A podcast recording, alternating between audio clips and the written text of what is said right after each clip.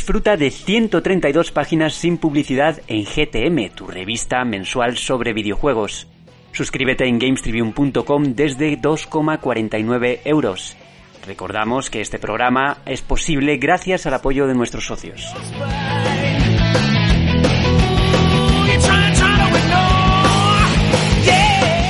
Muy buenas a todos y bienvenidos una semanita más a GTM Restart, tu podcast semanal de videojuegos. Hoy es un día guay, quiero decir, porque enviamos este lunes las revistas, como habréis visto algunos por redes sociales, y oye, ya están llegando a todo el mundo, la acogida está siendo francamente buena, y si no te ha llegado aún, pues te pido que tengas un poquito de paciencia porque estará a puntito de llegarte. Dicho esto, venimos con un programa cargadito de actualidad, ya después de la resaca que nos dejó el equipo de Tequila con ese tercer aniversario de Rain, venimos con las pilas cargadas y un equipo de lujo.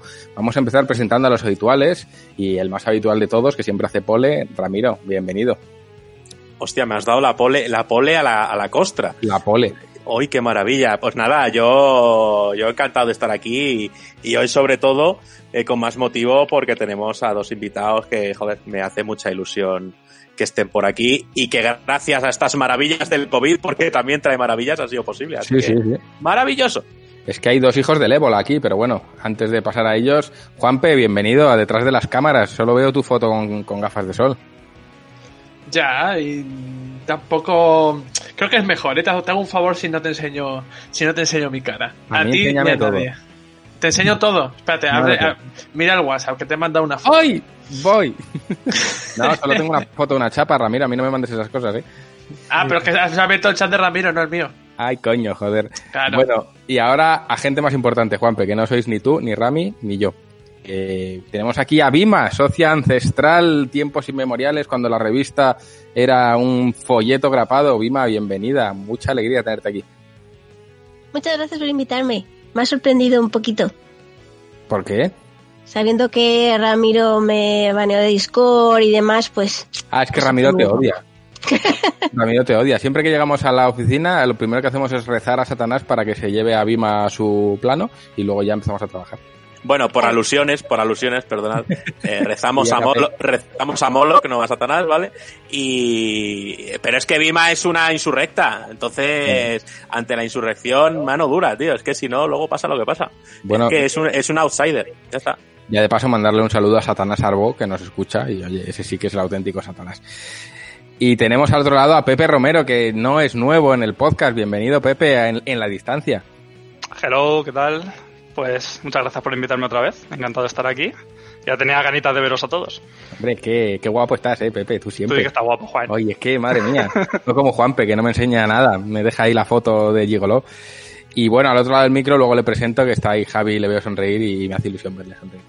Si os parece, vamos a pasar a los contenidos y o, escaleta, por supuesto, marca de Rami, siempre se la curra a él.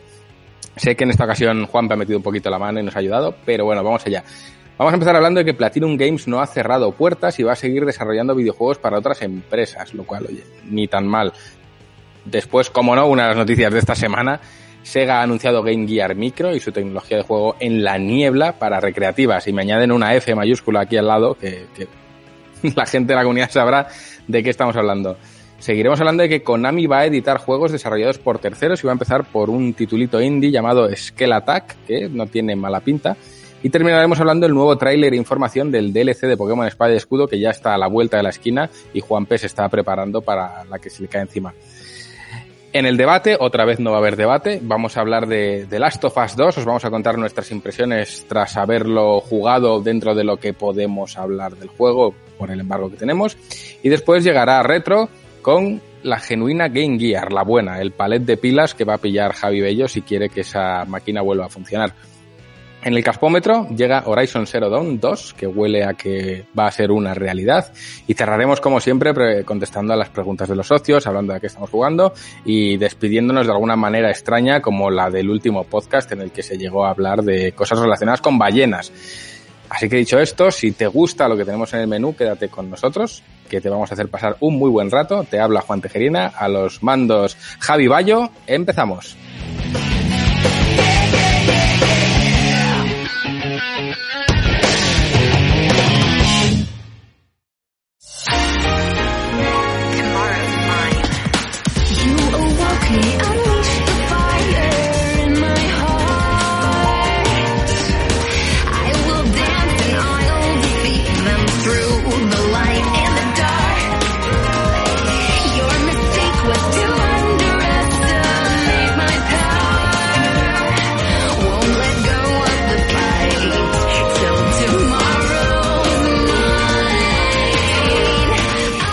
Hay puertas que no se cierran y debe ser que Platinum Games no ha querido cerrar las suyas porque va a seguir desarrollando videojuegos para otras empresas, lo cual dentro de lo que cabe, oye, pues no es sorpresa para nadie. Pero bueno, vamos a desarrollarlo un poquito más. Juanpe, si quieres te cedo la palabra y nos cuentas un poquito de qué va esta noticia protagonizada por los chicos de Platinum. Sí, porque si os acordáis, eh, hace un par de programas hablamos de, de, Platinum Games y bueno, lo que venían a decir, eh, o lo que se llegó a plantear en muchos foros de, y en muchos rincones de Internet era que eh, pues Microsoft podría comprar Platinum Games. Eh, bueno, pues debido a la bola que se, que se le dio a esta, esta información, pues salieron los responsables de Platinum a decir que no, que no, que cómo iban a ellos a acabar en manos de Microsoft si ahora mismo están eh, con planes de autoeditar sus propios juegos. Pero eh, ahora las informaciones que se han, o la corriente que se ha ido, que ha ido generando esta, esta te, todo el tema de Platinum es que, eh, pues oye, a lo mejor Platinum deja de hacer juegos para, para terceros, ¿no? Eh, y dejamos de ver Nier, dejamos de ver eh, Bayonetta, dejamos de ver eh, juegos de este tipo, pero no. Eh, Platinum Games tiene planes de seguir sacando sus propios juegos, eh, pero no, no va a abandonar por completo la colaboración con otras compañías. De hecho, eh, ha sido eh, el consejero delegado del estudio, eh, Kenichi Sato, que yo a mí, a mi cabeza o sea, le llamaba todo el rato Kenichiro. Pero, no, pero no tú llámale como quieras, Juanpe. Claro, también es verdad. Eh, y ha dicho que no, que, que, que, no, no, que no nos preocupemos, que ellos van a seguir trabajando con otros publishers también, ¿vale? Recordemos que tienen todavía un par de proyectos que tienen que llegar al mercado, o sea que como poco todavía quedan unos cuantos años de trabajar con, con otras compañías. Está por ahí Bayonetta 3, que, está anunciado, aunque no tiene fecha, para, para Nintendo Switch, y también está Babylon's Fall, que, que hace poco se vio un poquito del juego, eh, y lo está haciendo con Square Enix. Así que no van a abandonar su, su nueva, su nueva eh, corriente, su nueva decisión de autopublicar juegos con ese primer de Wonderful 101, que estará en el próximo número de la revista, por cierto, en la crítica. Mm. Y, pero tampoco van a abandonar, eh, oye, es un negocio muy bueno y, y, y los desarrolladores saben, las, las, las, editoras saben que Platinum trabaja muy bien y ellos necesitan de ese, creo yo, todavía necesitan de esa, de esa sinergia, ¿no? De ese, creo que Platinum es un poco un simbionte, así que no lo van a dejar. Bueno, eh, iba a hablar yo, pero ya Rami me ha hecho pole. Rami, cuéntanos. Y yo, pole, ay. Eh, nada, pues ya siguiendo con la tradición, pues os voy a dar a, mi opinión. A ver, obviamente, cuando Platinum era uno de sus grandes anuncios que, que hicieron, que, que culminó con que iban a ampliar sus oficinas y que Platinum lo que quería hacer era juegos con su obviamente firma muy característica, porque los trabajos de Platinum tienen una firma muy característica, y que lo que estaban buscando era una independencia, es decir, ellos autopublicar sus propios juegos. En ningún momento dijeron que iban a, a dejar de hacer juegos, o sea, dejar de ser una third party, pero, pero claro, es que yo creo que siendo un estudio y teniendo esta gran ampliación hace poco, creo que no pueden cortar ese grifo que al final yo creo que es el que de momento, salvo que empiecen a hacer sus propios juegos y la gente pille la confianza de Platinum como distribuidora y publicadora y de todo, pues hombre, no pueden cortar ese grifo y yo creo que Platinum además, debido a esta gran ampliación de, de oficinas, de personal y de todo, es absurdo que esté solo con poquitos proyectos de Platinum. Yo creo que ese equipo puede estar con tres y, cuatro trabajos simultáneamente. Entonces, oye, yo Platinum que me dé todo lo que quiera y que hagan muchas cosas y luego a ver qué, a ver qué llega, pero últimamente tenemos cositas muy chulas de Platinum, así que me parece una noticia genial porque piensas, y si no desarrolla Platinum franquicias como hemos dicho, como Bayonetta y demás, claro, si las coge otra persona, igual otro estudio pierde identidad. Entonces, me parece guay que, que puedan seguir ligadas a esas licencias y demás. Así que, para adelante, fuerte siempre. Yo es que creo que hay un, como una duda general que ahora voy a preguntar a Pepe porque seguro que él nos la puede solucionar mejor. Es que creo que la gente o el público se confunde mucho con el tema de la desarrolladora y el publisher. Es decir, eh, es como una figura oscura que hay ahí entre medias que dice, si, si, si Platinum hace sus juegos, ¿quién los va a publicar? Sí, pues es que hay una figura intermedia ahí muy interesante que es un poco en la sombra y yo creo que Pepe igual nos la puedes aclarar tú mejor que si, cuál es la diferencia entre tener un publisher y ser tu propio publisher porque realmente no está nada relacionado con ser una third party o una first party es otra cosa totalmente distinta. Así que Pepe te voy a ceder la palabra. Pues imagino que la pasta. Imagino que es el, punto más importante, claro, porque si no tienes pasta no puedes, no puedes autopublicarte ni, ni ser publisher ni nada. De hecho, eh, tal y como decías, tío, eh, es verdad que hay un, una... O sea, que es, es, difícil cuando se saca un juego, tío, diferenciar ese... diferenciar la desarrolladora de, de la, del publisher, tío. Más que nada porque mm, he visto mil veces, y el más reciente ha sido esta mañana, por cierto, en Twitter, eh, un, yo hablo, vuelvo a hablar otra vez de, de Black Sad, que es un poco el, el, tema que conozco. Eso es. Eh, comentaba, bueno, hicieron una entrevista a unos compañeros míos de curro sobre Black Sad y todo el rollo. Lo sacaron en, en, YouTube, en Twitter, y ponía un chaval en el hilo, pero, pero, Péndulo no es, o sea, quiero decir, eh, os habéis equivocado porque Black Sad es de Microids, que es el publisher. Y es como, y de hecho incluso ellos le contestan, eh, sí es cierto, no hemos dicho que el juego sea de péndulo. Es como, mmm, tío, o sea, nos, es como una, cuando, cuando estás en esa parte del, del, desarrollo, tío, y la gente no sabe que el curro ese que está, o el juego que está jugando es, es tuyo, es como un, un sentimiento un poco, un poco jodido, ¿no? Yo imagino que será lo mismo de, desde el punto de vista de la, de la, de la distribuidora, del publisher y tal que muchas veces ni siquiera cuando la gente juega un juego, a lo mejor si el, la empresa es muy conocida o tal, ni siquiera se menciona al publisher en muchos casos o, o es un poco desconocida, ¿no? Pero ¿cuál es la, función del publisher? ¿Qué es lo que hace el publisher? Es, entiendo que es el que hace el marketing y el que distribuye el juego a plataformas digitales, a tiendas, etc. Eh, eso es, a ver, al ser una parte tan importante a la hora de, poner la pasta, también dependiendo de la relación que haya entre el publisher y la desarrolladora, muchas veces también se mojan en temas de, de mm, eh, poner pasta a la hora de sacar un juego en un doblaje determinado. O, o, muchas veces directamente mete pasta en el propio desarrollo, directamente. Uh -huh. Depende, lo mismo, depende de cómo esté el desarrollo de avanzado, me imagino, en el momento en el que entra en, el que entra en juego el publisher.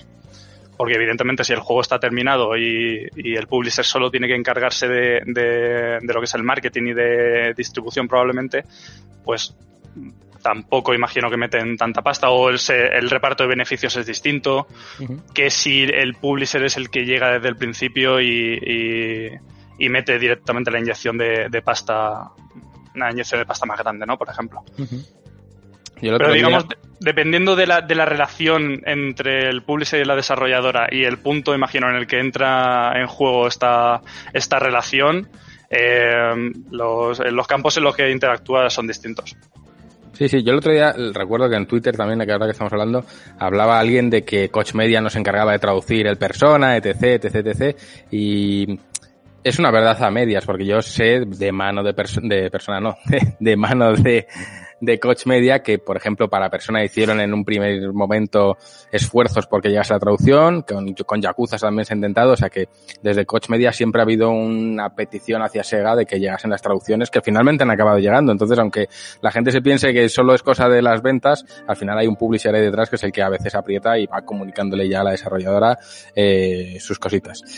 Perdona, Juan, que te corte. Eh, pero de hecho, incluso la, la, el publisher probablemente sea el que, el que más conoce el tema de, cómo funciona eh, una venta de un producto en, cierto, en cierta región o cuánto puede ser el, eh, digamos, el, estudio de mercado de in, insertar un lenguaje según en, en, qué juego o tal. Entonces, o sea, quiero decir, eh, mm, un publisher al final es el que está eh, perfectamente enterado de eso porque lo ha hecho 18.000 millones de veces en 18.000 millones de juegos que ha sacado y probablemente tenga bastante más idea en ese punto que una desarrolladora que no está tan, tan puesto a la hora de, a lo mejor de, de vender un juego, ¿no?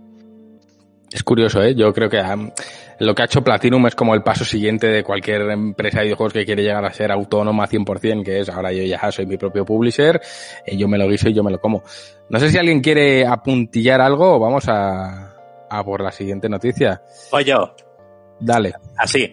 Eh, nada, básicamente yo creo que para que lo entienda la gente es pues un poco la relación, aunque no es exactamente igual, que tú eres un artista y pues bueno, tienes tu manager, tu manager es el que hace llegar tu producto al público, el que te vende y el que te pone pues en galerías de arte o en estanterías de discos y demás que contrata también, eh, que contacta también con la distribuidora, que es la que se encarga de distribuir tu obra y demás. Entonces sí es el paso lógico si Platinum quiere crecer, obviamente va a buscar autopublicarse y ser ellos mismos los que se encarguen de la creación del videojuego, del marketing, de publicitarlo, incluso de elaborar las copias físicas, de distribuirlas y de todo. Así que, bueno, oye, un, un buen estudio con ganas de crecer mucho más siempre es una muy buena noticia. Así que nada, a ver, a ver qué sucede. Luego, creo que el papel de los publishers, hay publishers de distinto tipo, ¿no? Porque a lo mejor hay publishers que se encargan solo de, oye, dame tu trabajo terminado, nosotros te damos un ok así en plan general, pero no nos involucramos mucho en tu obra y eh, te lo ponemos en las estanterías y demás, pero luego hay otros publishers, como tuvimos el caso con, con Alejandro Arqué, que estuvimos hablando el otro día, como Square Enix de, de Life is Strange, que es que estaban metidos dentro del desarrollo, es decir, tener un equipo de desarrollo como de cinco personas, uno en cada área, que estaban trabajando mano con mano con, con. Entonces, creo que, que hay, hay distintos tipos de publisher en función del músculo del publisher, obviamente. No es lo mismo un publisher chiquitín que un publisher grande como puede ser Coach Media, que es que pues, se mete en el desarrollo, eh, eh, mete las traducciones y, muchas más cosas, incluso las toca las ediciones, incluso hace pequeños ajustes en el desarrollo o en el trabajo final. Así que, bueno, si ellos mismos con ese crecimiento ganan más independencia para hacer lo que ellos quieren, puede ser bueno o malo, porque a Platinum tienen unas ideas muy extravagantes y se les puede ir mucho la pinza, porque Wonderful 101 es una propuesta bastante raruna. Así que a ver si no pierden el hilo y ya está. Yo, yo, todas estas noticias son maravillosas, a pillar más. O sea, eso es así. Bueno, para, para extrapolar, extrapolar, extrapolarlo a nuestro universo es más o menos la figura para que nos entendamos del editor. Es el que coge tu obra y te dice por aquí sí, por aquí no, por aquí mejor, por aquí peor. Me estoy acordando ahora, Rami, que lo hablábamos tú y yo el otro día, de esa noticia que salió hace poco del editor de Dragon Ball, no sé si te acordarás.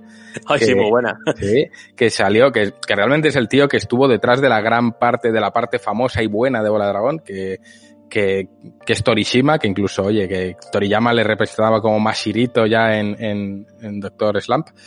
Y bueno, básicamente vino a decir que, que, Dragon Ball es una serie que no tiene que dar que pensar, que está hecha para divertir y que no tiene ningún mensaje más allá, para decepción de todos los, los que hemos crecido con ello. Pero al final es el tío que con su visión guió Dragon Ball. O sea, Toriyama por sí solo, aunque se haya llevado todos los créditos, realmente detrás tenía la sombra de este tío, que es el que supo llevarlo en sus mejores años. Pero bueno, hablando de buenos años, vamos a hablar de la noticia, la gran noticia de Sega, esa noticia que iba a hacer que se nos cayesen los pantalones, que iba a ser eh, equiparable al anuncio de PlayStation 5. Aquí se hicieron muchas cábalas y Nostradamus adivinó. Y es que Sega ha anunciado Game Gear Micro y luego algo aún mejor, que es la tecnología del juego en la niebla. Eh, como me quedo nublado, yo creo que se la voy a pasar a Juanpe, que ya le veo ahí. Ahora sí le veo Full HD Juanpe con la mano ya en la 100 pensativo. Juanpe, amplíanos eh, esta crema de noticias. Eh, creo que para ampliar tenemos que comprar un accesorio de lupa, ¿vale? Para... Noticias en una pulgada. Sí, sí, básicamente. Eh, yo creo que eh, sí que se trata de la, de la de la noticia de la semana o incluso del mes. De la y es que es de la Segana es que a pesar de lo que muchos esperaban de Sega, eh, que es ese el anuncio que, iba a hacer, el anunciaco que iba a hacer Sega, tiene más que ver con, con el Fog Gaming este, el juego de la niebla, resulta que la compañía pues nos eh, sorprendió hace unos días anunciando la Game Gear Micro. Eh, si alguno esperaba alguna versión eh, mini de las consolas clásicas de Sega, bueno, pues yo creo que esta es la que, esta versión es la que menos esperaba. Porque resulta que es una versión micro de su famosa eh, portátil que llegará a Japón el próximo 6 de octubre. Bueno, eh, ¿qué es lo gracioso, qué es lo interesante de todo esto? Pues que la consola eh, mide, tengo aquí la, tengo por aquí las, las, las medidas son 88 eh, milímetros de ancho por 43 milímetros de alto y 20 milímetros de grosor. Es un 40% más delgada que la original, ¿eh? Ojo. ¿Y qué tiene esto? Pues que tiene una pantalla de una pulgada es como un llaverito, ¿vale? Eh, y tendrá un precio de unos 40 euros aproximadamente. El anuncio, eh, además, para, para dar, echarle más leña al fuego, eh, bueno, pues se anunció eh, cuatro packs diferentes de, bueno, cuatro packs, cuatro modelos diferentes de eh, Game Gear Micro. Cada una de ellas tendrá cuatro juegos instalados, ¿vale? Eh, los cuatro modelos eh, se diferencian en el color y en los juegos que trae cada una. O sea que en caso de que quieras jugar a todos los juegos eh, clásicos de, Game Gear que, tiene esta consola, pues te tendrás que comprar las cuatro. Obviamente hay un pack de las cuatro consolas, que los colores disponibles son eh, negro, azul, amarillo y, rojo, eh, que sale por unos 225 euros aproximadamente al cambio, e incluye las cuatro consolas con todos los juegos, obviamente. Y, y bueno, no sé si queréis que, que pase a la. a- comente también el, el tema del cloud, eh, bueno, del cloud gaming, del fog gaming de, de Sega, o comentamos No, no, primero no. la- la va- guía? vamos a por lo interesante que es esta trufa. Eh, Bima, te he visto con el dedo levantado. Suelta todo tu odio. Em, sobre decía de los colores y que hay diferentes juegos, lo que yo no llego a entender con una pantalla tan pequeña, en uno de los colores hay juegos de rol. ¿Cómo vas a leer ahí absolutamente nada? Eh, no sé, y eso es algo que no comprendo y no sé, falta un anuncio. Y sobre lo de la niebla, luego tengo un chiste y luego lo cuento. Bueno, pero es que acaba de decir que como he empezado la noticia, eh, Sega eh, comercializará aparte un accesorio que, que ya estuvo a la venta originalmente con, con Game Gear. y Es una lupa, ¿vale? Es un accesorio que se aplica y amplía la pantalla. O sea que si quieres leer, si tu interés es poder jugar bien a un juego de rol, que por cierto, solo dos de los modelos de, de esta Game Gear Micro trae un juego de Sonic, los otros dos no. Eh, pues vas a necesitar esta, esta, esta lupa. Y la consola funciona con pilas o con baterías recargables. Ojo ahí que ya tuvimos debate. Oye, oye, oye, oye, oye, oye, oye, oye, ¿Quién, ¿quién quiere? Es que a mí me vienen tantas ideas malvadas a la mente, Rami, que te dejo paso a ti directamente. ah, bueno, pues creo que queda claro que lo que han anunciado es un producto de merchandising y de coleccionismo y no han anunciado una consola. Vale que esta consola sea jugable, no significa que sea cómodo jugar en ella ni que se vaya a jugar en ella, solo que da la posibilidad de jugar.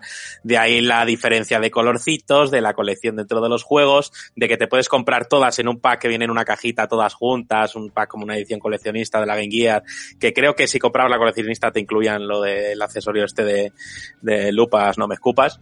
Entonces, eh, pues bueno, obviamente queda claro que, que esto es un objeto de coleccionismo. Eh, obviamente se va a especular con esto y de hecho tenemos un, reportaje muy chulo en la próxima revista sobre la especulación en el mercado de los videojuegos y demás que se va a encargar Alejandro Redondo.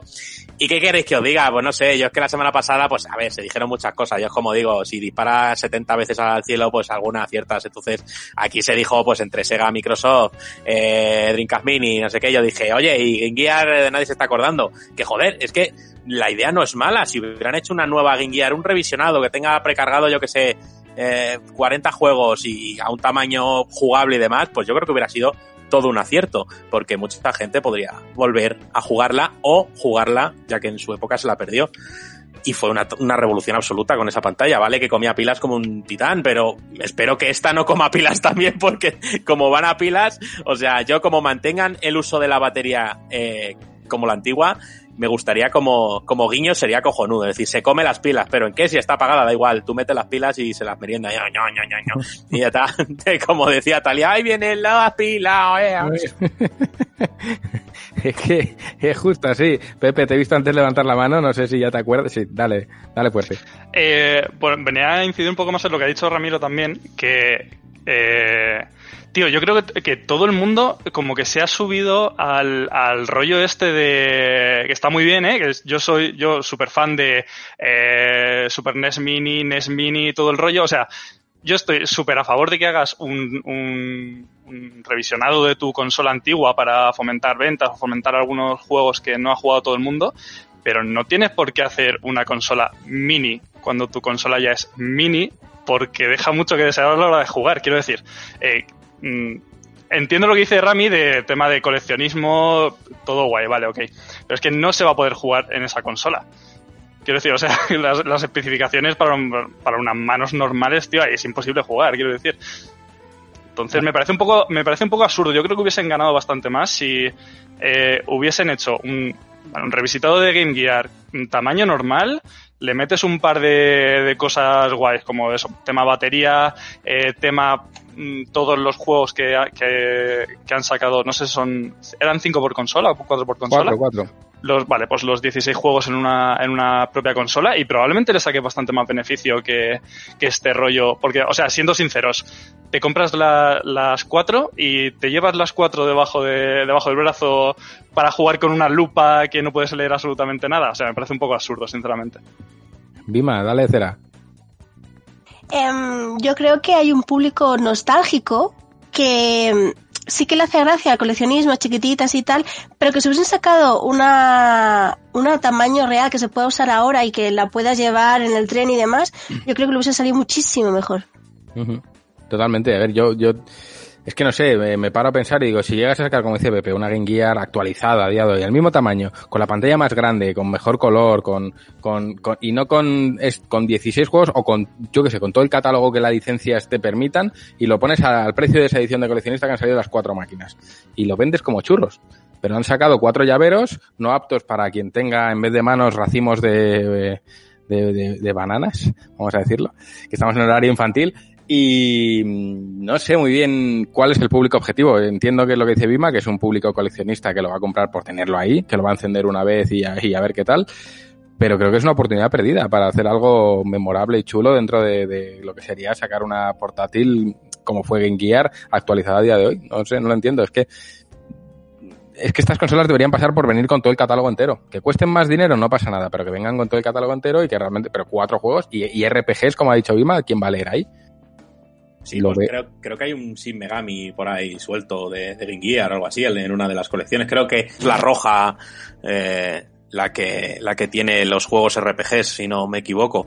Pero, pero sí, sí, es eso. Pero es lo que he dicho antes, es que esto es, es, es merch. Esto no, no es como una Mega Drive Mini, no es como una Super NES Mini. Yo creo que eso lo enchufas HDMI a tu televisor y juegas y joder y lo disfrutas. Es que esto no es jugablemente disfrutable, no, no, no lo es, es imposible.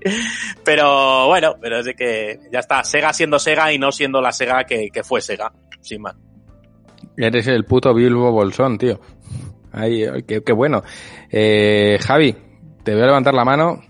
Nada, es después un pequeño inciso. Es que como esto voy a hablar un poco después en el retro, pero por ir comentándolo, lo que tú comentas, lo de hacer una versión actualizada de Game Gear, o sea, Game Gear sí que, como tú, como tú has dicho, sigue teniendo muchísimo público. Mm. Y hay muchos fans que han, co que han cogido las antiguas Game Gears, porque como se fastidiaban por el tiempo, los condensadores sobre todo eran de muy mala calidad, entonces te reventaba toda la parte técnica por dentro, pues mucha gente que se ha puesto a reparar Game Gears con nuevos condensadores, le quitaban la pantalla, le ponían una Full HD moderna, ¿sabes? Tuvo tema de baterías y tal, tú tienes una consola perfectamente funcional, ¿sabes? Con tecnología moderna y lo que tú dices, Sega coge, te hace un, un, modelo nuevo con todo lo que te ha golpeado, que te entraría perfectamente una tarjeta SD, pero de sobra, ¿sabes? Que no tienes que invertir, que te viene en memoria interna, se las quitan de las manos.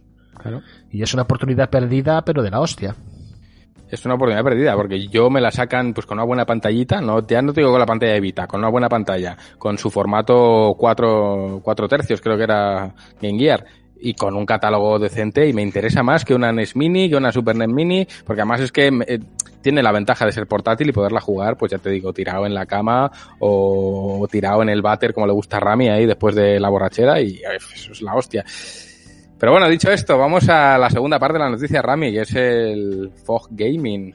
Juanpe, es, tú primero. Es el, el Silent Hill sí. Gaming. Venga, Juanpe, Fog, a ver. Fog Gaming. Eh, Willy Fogg. Bueno, este sí es el, el, anuncio, que, el anuncio fuerte que tenía que hacer Sega, eh, que había anunciado hace, hace un tiempo. Eh, y bueno, yo voy a intentar... Es este? Sí, es este, no era la, la Game Gear, pero es que yo voy a intentar explicar, explicarlo lo mejor que pueda, porque tampoco es que me haya enterado muy bien. Pero bueno, eh, digamos que Sega ha revolucionado la tecnología del streaming y donde ellos, eh, donde antes había nube, ellos han cogido, la han transformado en niebla, ¿vale? Y han cogido, y han, creado el concepto del, eh, del fog gaming, ¿vale? Que es juego en la niebla. Y básicamente lo que quiere hacer Sega, o lo que ha anunciado Sega, es que se va a poder jugar en la nube, más o menos, a sus recreativas, pero usando las máquinas recreativas como centros de datos. Es decir, eh, estas máquinas recreativas que, por cierto, eh, tiene, tiene, tiene bastante sentido el, anuncio por parte de Sega porque las recreativas de esta compañía en Japón son muchas y tienen muchísima popularidad, eh, tienen muchísimo éxito, así que es normal que que, pues es lógico el anuncio, ¿vale? Otra cosa es que nos parezca a nosotros una, una, una locura, pero tiene bastante lógica si atendemos el, el, el pues el público que tiene, que tiene las recreativas de Sega en, en Japón.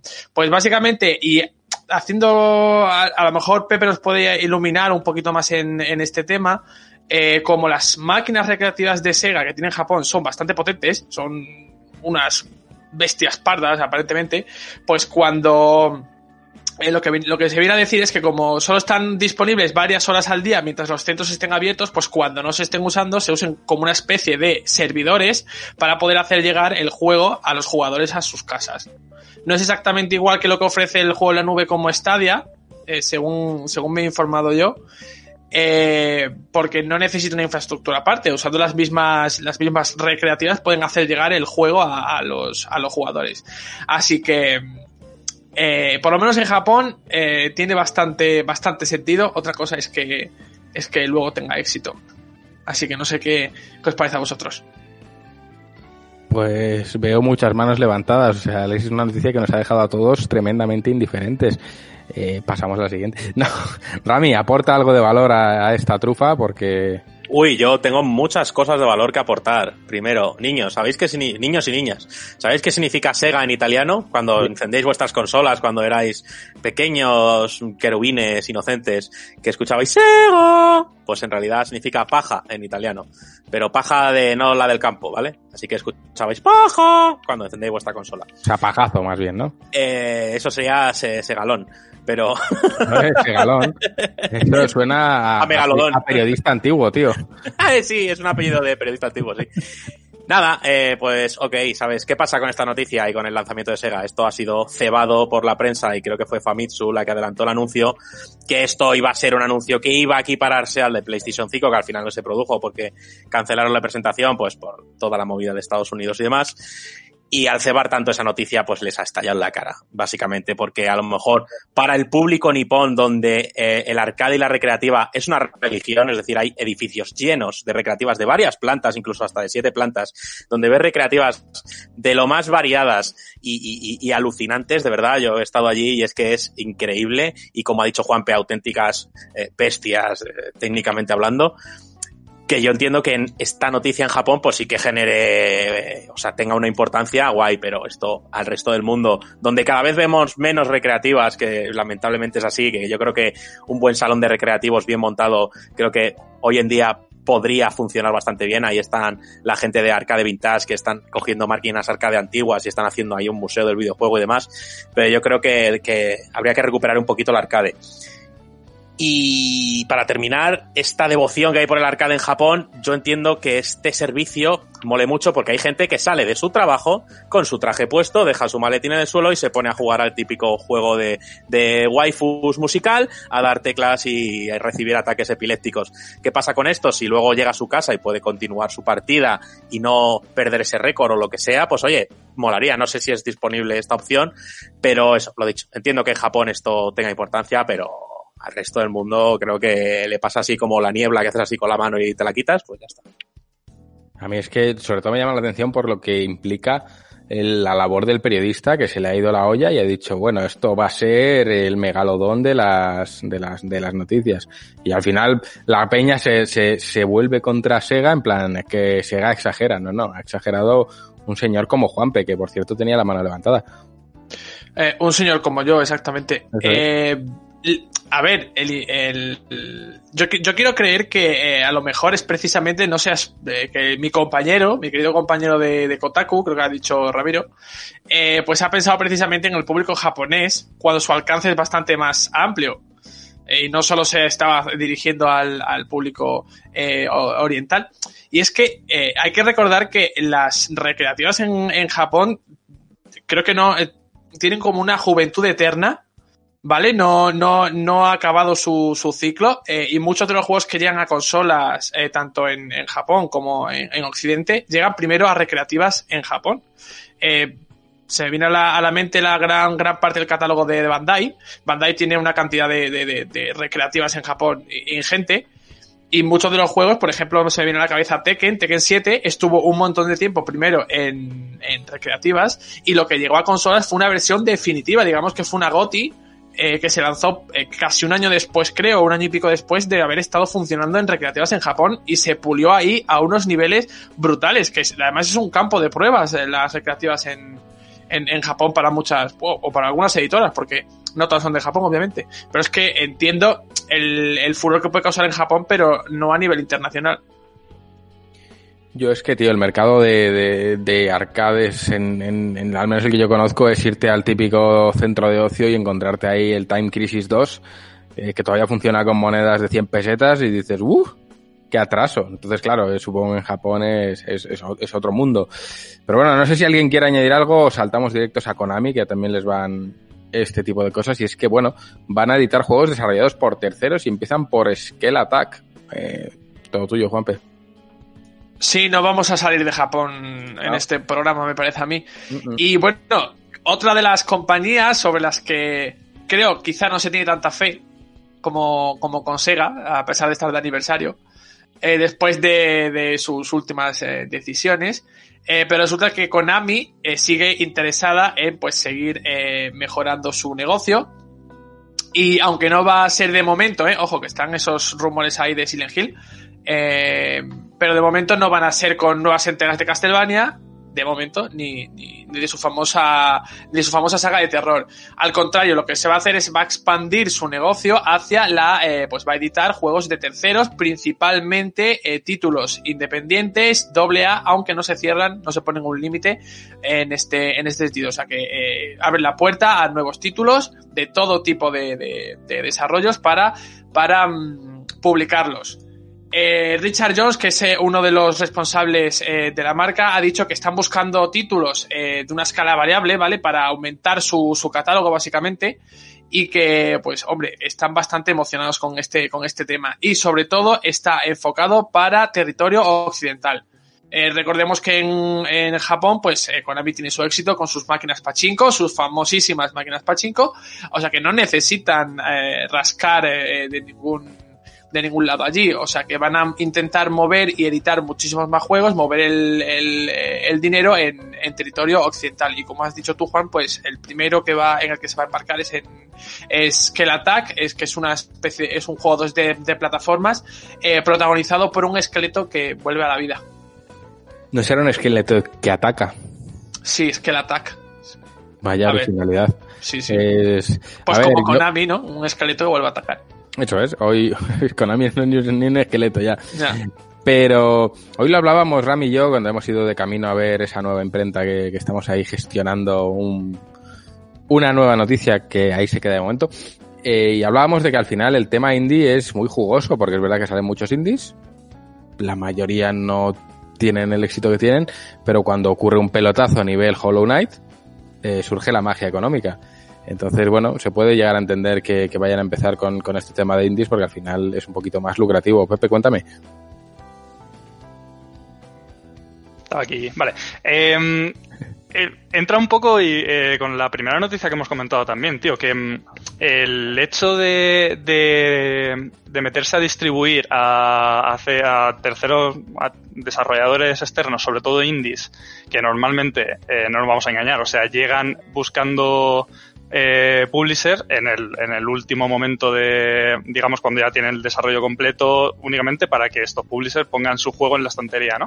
Mm. Eh, hay mucha gente que está haciendo como Konami y subiéndose al carro de, de, de publicar estos, estos indies, como puede ser eh, Humble Bundle, como pueden ser. Bueno, no se me ocurre ahora ninguno, pero hay como tres o cuatro. Mm. Y realmente es que es bastante. les- es bastante económico para ellos, para la peña que tiene pasta, sobre todo porque tú ahora mismo piensas en, en este juego y alguien me puede decir aquí quiénes son los desarrolladores. No, ¿verdad? Pero, y Attack. pero ¿qui- ¿quién es, quién es el publisher? Nada, nada, ni idea. Konami. Entonces, ¿qué pasa cuando llega, cuando saquen el juego? El juego es de Konami. Claro. Y eso también, evidentemente, eh, no les cuesta mucho dinero poner un juego. O sea, no, quiero decir, si no tiene mucho éxito, no son mucho, no es mucha pérdida, digamos, para Konami. Y si hay un pelotazo como Hollow Knight, pues eh, es un pelotazo para, para tu compañía, ¿no? Es un aluvión de dinero. Al final es una apuesta, diríamos una apuesta de lo que se conoce como una apuesta de alto riesgo. Es muy probable que no del pelotazo, pero como lo de eh, llueve dinero. Juan Pegue, ¿tú qué opinas? Tu opinión sincera. Eh, que me importa un pepino. Eso es, si es que te conozco ya a ti. A ver, el, el caso es que eh, es lo que dice Pepe, ¿no? Konami Tito nos hace ganar porque en este tipo de situaciones lo que suele ocurrir es, si sale bien el juego, ah, el último juego de Konami, qué guay, que no sé qué. Pero Konami tiene la baza de si sale mal o pasa lo que sea, no, no, el juego no es mío, el juego es de estos. Eso es. Yo lo he sacado, yo les he echado una mano y les he servido de plataforma, pero el juego es de esta gente. Si os tenéis que quejar, quejaros a esta gente. Si os tenéis que apedrear, apedreéis a esta gente, no a mí. Si tenéis que dar dinero, me lo dais a mí. Eso sí. Eso es. El Eso dinero. está- Eso está, bien- eso está muy bien pensado, muy bien pensado. ¿Qué, Claro. ¿Qué opina nuestra hater oficial, Vima? No te cortes, Vima. Tú como en Twitter, a Rampla, mátalos. Me voy a cortar, no sé, yo aquí me No, corto un poco más.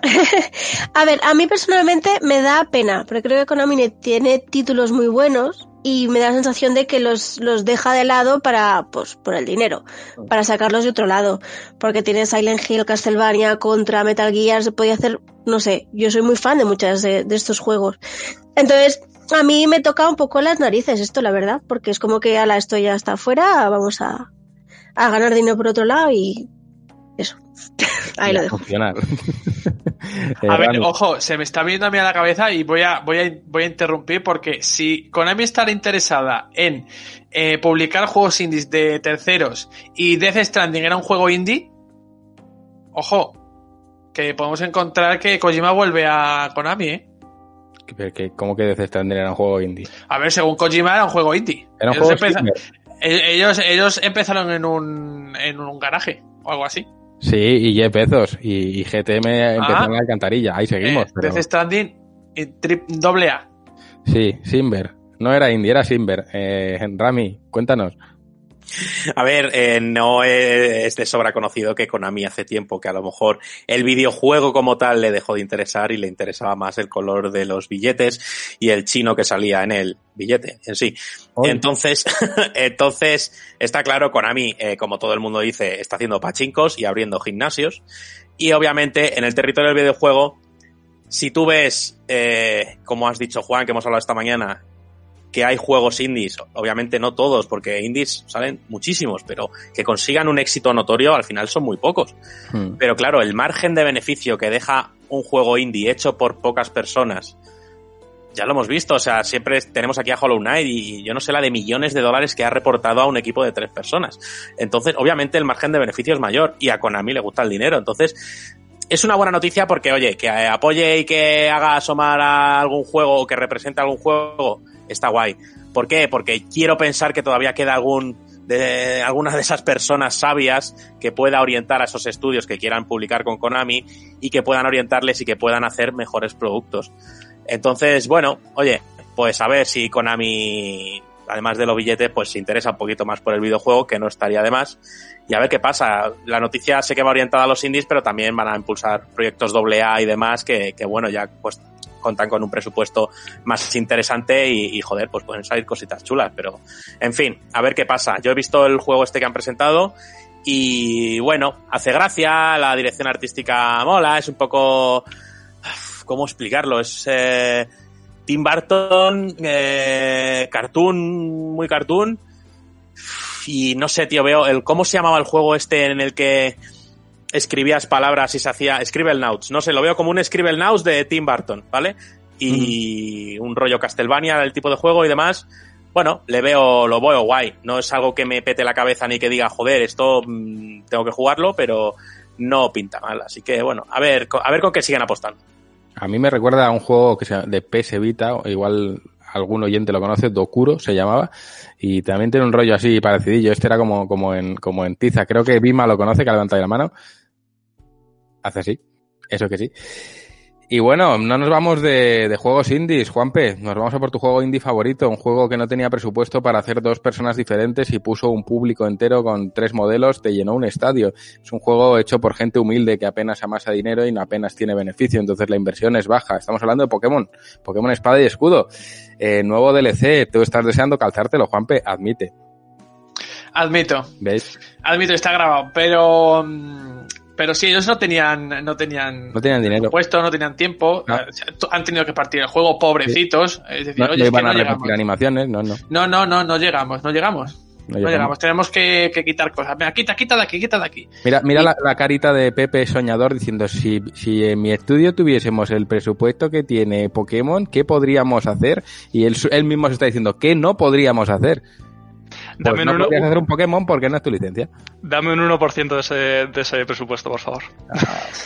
No, Bu- Pues eh, de- sabemos desde hace bastantes meses que Pokémon Espada y Pokémon Escudo tendrá dos expansiones, dos, de- dos DLCs, ¿vale? La Isla de la Armadura y las Nieves de la Corona. Eh, y el primero de ellos se anunció para, para el mes de junio y todavía no teníamos fecha. Pero hace, uno, hace unos días ya pues se lanzó un nuevo, un nuevo vídeo y Nintendo puso fecha a la primera parte del DLC eh, que saldrá el próximo 17 de junio. Eh, yo creo que, Nintendo lo ha hecho un poquito regulín con, con toda la información de, lo- de los DLC porque mete a Cholón ahí un montón de, imágenes, de, de- de características de Pokémon y tal y, realmente no, no es todo para el mismo para el mismo DLC, sino que se divide en, en dos partes. La Isla de la Armadura, que es el, el que llegará en, en pocos días, en una semana y pico, eh, trae una nueva zona que se está llamada la Isla de la Armadura, eh, un nuevo Pokémon legendario que es Kung el osito este eh, karateka, sus dos evoluciones eh, y bueno, pues un, puña- un puñado bueno de, de- de Pokémon que se sumarán a la Pokédex que creo que rondarán. eh, no quiero equivocarme porque tampoco ha sido demasiado claros con las cifras. Eh, creo que son 100 para, una, para un DLC y 100 para otros, ¿vale? Eh, de los que de momento se conocen unos 50, 51. Eh, y bueno, entre las características más interesantes eh, están en esta primera parte esa ampliación de la Pokédex, el Pokémon legendario, sus dos posibles evoluciones y sus formas Gigamax. Habrá una zona de combates llamada Torre Pugna, ¿vale? Tú tendrás que elegir entre una y otra y eh, vencer a todos los eh, entrenadores que te encuentres para poder hacer evolucionar al Osete a una forma o a otra. Eh, y también, sobre todo, se centran en nuevas formas Gigamax para los iniciales del Pokémon Espada y Pokémon Escudo, que a muchos nos extrañó que no estuvieran disponibles desde el principio del juego. Y también las formas Gigamax para Venusaur y para Blastoise, que a mí personalmente me gustan bastante. Entre los Pokémon nuevos destacan el Slowpoke eh, de Galar, que ya se anunció y está disponible desde la primera vez que se anunciaron las expansiones, y el Slowbro de, de, Galar, que será tipo eh, veneno y psíquico. El Shelder, en vez de picarle en el culo, pues le pica en la mano. Y tiene un cañón venenoso. Pium, pium. Eh, y bueno, eh, así en términos generales, eh, también se dieron unas poquitas pinceladas de las nieves de la corona. y voy a destacar sobre todo eh, dos nuevos tipos de Regi, ¿vale? Que son los Pokémon que aparecen en Pokémon Rubí y Zafiro, que son Regieleki de tipo eléctrico y Regidraco de tipo dragón. Y también las formas de Galar de las aves legendarias. Articuno, Zapdos y Moltres. Articuno será psíquico, psíquico volador, Zapdos será lucha volador y Moltres será siniestro volador. Hay más, eh, bastantes más eh, contenidos que llegarán y que tienen que, desvelar tanto de la isla de la armadura como de las nieves de la corona. Recuerdo, el primer DLC 17 de junio, el segundo eh, será eh, se lanzará a lo largo de, eh, de, de este otoño, que todavía no tiene fecha confirmada. No entiendo, no entiendo lo de los legendarios con forma regional. Pues ahí los tienes. Se supone que son Pokémon únicos. Sí, sí, pues... eh, Pues ya no. Ya no, ya no. Ya no. Nació otro Articuno en Galar Hombre, que resultó ser otra historia. Lo de Sí, sí. tampoco hace falta porque es psíquico volador, has dicho. Eh, sí, Articuno es psíquico volador. De hecho, han cambiado la. Bueno, han cambiado la tipología para que sean eh, el típico triángulo de debilidades y fortalezas. Psíquico, lucha, siniestro. Pues igual, le asumas el volador, porque es. Volador es gracioso porque Zapdos lo han convertido en una especie de kiwi. Del pájaro este que no tiene alas, o bueno, que Sí. tiene alas pero que no puede volar. Y no sé cómo va a volar, pero es eh, lucha volador. Va a volar de la hostia que le van a calzar. Sí, sí, totalmente. Porque, no sé, tío, yo Pokémon Espada y Escudo para mí fue, yo creo que una de las grandes decepciones del año pasado. Me hubiese gustado que las expansiones fuesen Espadón y Escudón, me hubiese gustado especialmente, hubiese sido divertido por lo menos. Pero no espero nada de estas expansiones y creo que ni siquiera las voy a jugar. El otro día decía Rami, la vas a jugar y lo sabes. Y creo que es que esta vez ni siquiera eso. Rami, ¿qué, qué me quieres decir? Desilusioname más. Yo, no, no, yo ni yo no quiero, yo no vengo aquí a desilusionar. Pena negra. Yo- no, no, no. A mí, como es Pokémon, no me afecta. Yo tengo un guardo, guardo un maravilloso recuerdo de Pokémon Azul y de Pokémon Stadium en mi cabeza. No necesito más recuerdos, lo tengo perfecto y no necesito jugar más a Pokémon, ¿sabes? Pero bueno, eh, a mí me gustaría hacerle una preguntita a Juanpe, que él a lo mejor sí está más ilusionado con todavía guarda ese resquicio de ilusión sobre lo que presenta Pokémon, porque estaba ya en la oficina y estaba viendo el tráiler cuando se anunció y yo, y además luego se puso a buscar más información, entonces yo creo que en él sí que reside todavía la ilusión. Y me gustaría preguntarte si crees que con este DLC eh, van a conseguir corregir un poquito el interés y van a arreglar algunas cosillas o al menos generar interés en, la gente que sigue siendo apasionada de, de Pokémon. A ver, yo es que creo que, mm, que lo han, a ver, si poniéndolo en una balanza, eh, lo han hecho mal. Lo han hecho mal porque eh, los DLCs no nunca han sido parte de, Pokémon y no deberían ser nunca. Es decir, todo el contenido debería haber estado ahí. Recordemos que hay, hay entregas con dos regiones enteras, o sea que no es, no es cuestión de no cabe, no es cuestión de no se puede hacer, sino a- al contrario, así se puede hacer. Eh, pero entiendo el modelo de negocio lo tengo que entender. Eh, todo toda la industria se ha, se ha adherido a él y, Nintendo no iba a ser menos. eh, y más con una franquicia como Pokémon que, estos juegos se han convertido ya en, las, en los segundos más vendidos, creo, eh, en la historia de la, de la saga. Yo no sé, yo me atrevería a decir que no van a, no, van a ser capaces de corregir nada porque el descontento es generalizado en cuanto, ojo, el descontento es generalizado en cuanto a los jugadores más veteranos de la saga. El juego ha vendido como churros y eso es un hecho, por lo tanto hay gente que, que lo ha gozado y lo ha disfrutado mucho. Y yo, eh, por ejemplo, a mí me viste buscando información y demás porque yo disfruto muchísimo de, de sobre todo de las modificaciones de los Pokémon, de las formas regionales y demás, y tengo que reconocer que el, el- el apartado artístico de este Pokémon es brutal, a mí me ha gustado muchísimo. Se nota que tiene una mano occidental y no, y no, y no oriental en este caso. A mí me, a mí particularmente me gustó. Eh, pero hay otras cosas que no las compensa eso, ese, ese apartado artístico. Y creo que no, que no van a ser capaces de, de- no van a ser capaces de reconducir nada porque va a haber gente que no les va a dar ni siquiera una oportunidad a los DLC. Claro, eso es lo que yo os quería preguntar así a, a tipo general. ¿Creéis que con este DLC veremos el descontento de la gente? Porque yo siempre hablamos de descontento, pero luego las cifras son las que son y son éxitos rotundos y demás. Pero claro, al final el juego base, porque era raro en Pokémon que hubiera juego base y luego DLCs, pero el juego base apostó todo el mundo, tanto veteranos como, como nuevos iniciados y iniciadas en, en la franquicia. ¿Creéis que veremos en este DLC un descenso en las ventas del propio DLC debido al trabajo que se hizo con Pokémon Espada y Escudo, con el juego base? ¿O al final va a ser una arrasada y la gente va a seguir, aunque sea para cagarse en sus muelas y decir, ¿pero qué es este Articuno que ha salido de un mamar Articuno después de beber agua de galar con Lexatín y ahora psíquico y de hielo? Pues eso, pues si creéis que, que, va a influir en las ventas de ese DLC o no. Así que si me queréis responder todo, sería feliz.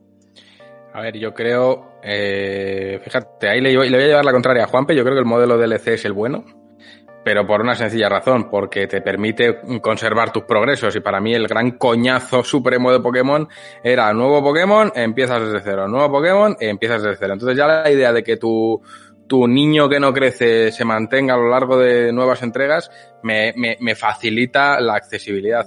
Lo que no sé, igual Juanpe si lo sabe, es si yo, por ejemplo, que llegué al cuarto gimnasio, al cuarto estadio, y dije a la mierda y no volví a jugar nunca más, si me bajase esa expansión, ¿tendría que pasarme los ocho gimnasios o podría ir por la senda de la expansión y olvidarme de la mierda de propuesta del original? O, te obligan a jugarte ese original que a mí ya digo que me repelió totalmente. Yo creo que si, si, si le deja a la gente la oportunidad de empezar esa nueva aventura y olvidarse un poco del juego principal, tiene más posibilidades que si es algo dedicado solo para aquellos que se escaparon el, el primer juego, pero como ha dicho Juanpe, no lo están comunicando con efectividad y, y es que no, mm, vamos, es que están mezclando cosas de una expansión y Sí. otra, o sea que mal asunto. Ha- Hacen un batiburrillo ahí y yo me atrevería a decir, conociendo, a, a ver, no conociendo, pero es la sensación que me da a mí, es que no va a ser una expansión que tú puedas jugar desde el primer momento, pero por un simple, por un simple hecho. Eh, las dos expansiones, eh, las zonas que te ofrecen son un área salvaje. Y si tú a esa zona has llegado, recordarás que hay Pokémon de todos los niveles a los que no te puedes enfrentar eh, desde el principio porque necesitas Pokémon más poderosos para enfrentarlos y medallas para poder eh, capturarlos. Por lo tanto, esos Pokémon seguramente que aparezcan en las nuevas zonas no vas a poder eh, obtenerlos desde el principio. Creo yo, esta es la lógica que aplico yo. Por lo tanto, vas a necesitar haber, eh, como poco, haber, haber terminado la liga Pokémon. Que si todo, todo el mundo que haya jugado Pokémon Espada y Pokémon Escudo sabrá que el juego directamente no termina ahí, sino que tienes un poquito más de historia. Eh, pero creo que no. Y con respecto a lo del DLC, a ver, yo lo decía por el simple hecho de que no quiero tampoco una tercera entrega. No quiero eh, espada, escudo y luego eh, armadura o yelmo o alguna cosa de estas o coquilla. coquilla. Eso coquilla. Es. Eh, no, no, no. Yo quería un juego muy completo. Yo quería un, un Pokémon Plata o un Pokémon Oro, que, que eran enormes, y ya está. No necesito luego una, una tercera entrega. Y además, eh, en una consola como Switch, en un lanzamiento tan importante como ese, creo que se, que se debería haber planteado así. Otra cosa es, como dices, el modelo de negocio y las decisiones que hayan tomado. A mí es que yo sigo echando en falta poder conservar tus datos, tío. Yo eso de empezar desde cero Ahí estoy de acuerdo, ¿eh? Es tremendo. Si ya he conseguido toda la Pokédex en el Sol y Luna, déjame traérmela a Galar. Pero no, es lo que decía Rami, una figura de veterano, de yo ya no quiero ser un niño. A mí déjame a un señor con pelos en los huevos que camine por ahí y haga sus cosas. Pero no, tienes que ser un niño de, de 10 años. Eh, Pepe, cuéntanos. Eh, con respecto a esto que comentas, Juan, yo es que creo también que tienes, eh, al final tienes más beneficios si sacas una entrega distinta a la que estás sacando o directamente si sacas una entrega distinta a una segunda parte de otra, más que nada porque tienes, sí que es verdad que en, tu- en la segunda parte que saques te va a seguir mm, mucha gente de la que hubiese jugado la primera, pero yo creo que potencialmente no tantos como sacando una entrega nueva y mucha gente que hubiese perdido en ese, en esa primera en esa primera entrega, ¿no? Eh, la verdad, yo soy súper fan de Pokémon desde, desde pequeño. No he jugado de verdad a este Pokémon Espada y Escudo. Y estoy un poco despegado de Pokémon últimamente, pero no quería perder la oportunidad de dar las gracias al genio que haya planteado esa, mm, esa tabla de, de tipos en GTM Kids 2 porque yo siempre he sido un desastre con este tipo gana este tipo y tal, y con esa tablita magnífica que, que he visto esta mañana que me, que me he empollado, yo creo que ya puedo, puedo aprobar ahí un examen de, de tipos en Pokémon. Ya sabes que el fuego vence a la planta. Lo tenía, lo- eh, era, ese era uno de los pocos que teníamos Ahí tenía mis dudas. Yo iba con el Bulbasur a darle de hostias al Charmander, pero no salía bien. Algo- cosa. algo Ya- pasaba. Ahora ya sé por qué. bueno, chicos, pues no sé si eh, Hating Bima, ¿quieres destruir a Pokémon? Estás a tiempo. Yo es que, igual que Ramiro, yo jugué al azul, como mucho creo que al Pikachu Pinball, y ahí me quedé. Y entonces no estoy muy interesada en todo este mundo y demás. Y lo de los DLC me parece más interesante lo que decías tú, o sea, que lo pudieras jugar aparte de haberte pasado todo, que no que tuvieras que haber pas- haberte pasado cierta parte de la historia si no te ha gustado. Claro. Si, mm, entonces quizás sí que podía animarte a comprarte el DLC y volverlo a probar. Sí, pero como sea una continuación, ahí se va a quedar. Es una lástima. Pues bueno, chicos, no sé si ya alguien quiere añadir algo. Rami, te veo pensando. No, Rami dice que no. Pues esto se ha terminado. Si os parece, vamos a dar un pasito al melocotonazo de, de esta semana, que es Take Control de Old Gods of Asgard. Creo que es un temazo que le gusta a Pepe porque acaba de hacer el, el signo del cremor. Yo quería el tema de los Samurai Pizza Cats, pero no ha podido ser. Nos conformamos con Take Control y dentro Bello y volvemos con impresiones de Last of Us 2.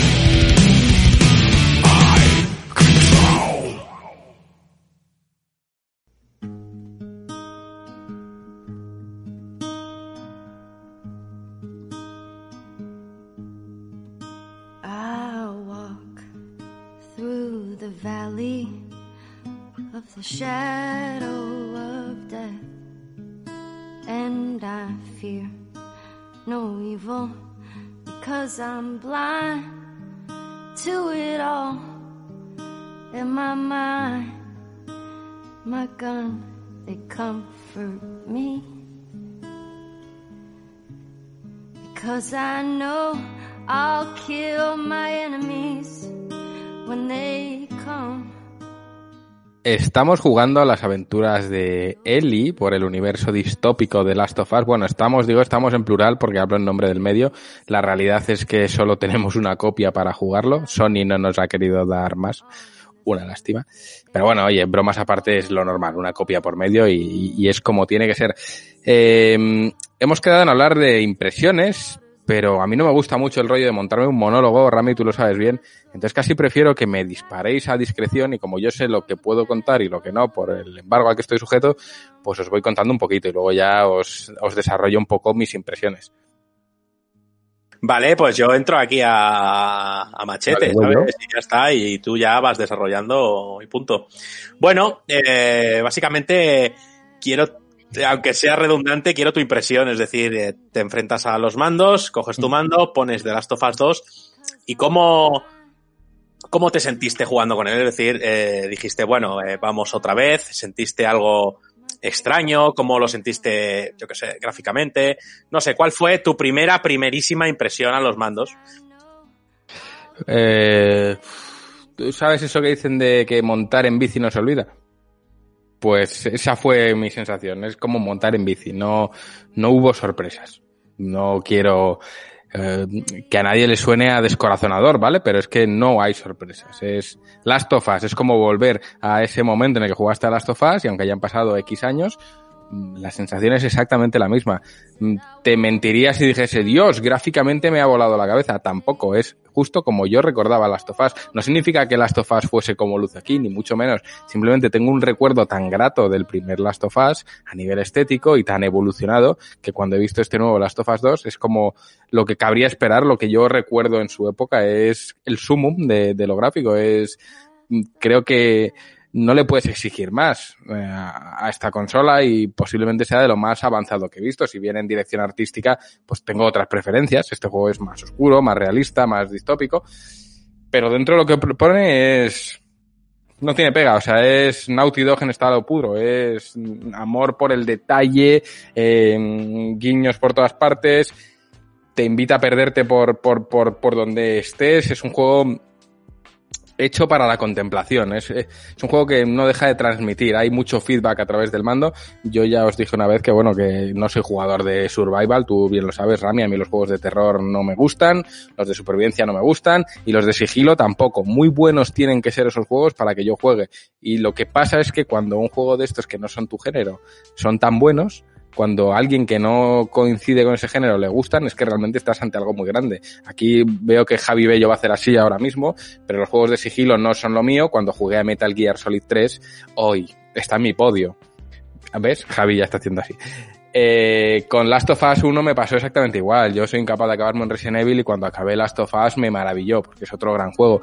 Y creo que este Last of Us 2, las sensaciones son exactamente las mismas que con el primero quizás un universo un poco más oscuro todavía que cabe en comparación con el primero. En el primero, digamos que había como un rayito de luz que se plasmaba en la relación entre Joel y Ellie, y ese rayito de luz, pues empatizabas, ¿no? Porque era la mirada de alguien que ha vivido mucho contrapuesta a la mirada de alguien que tiene mucho por vivir.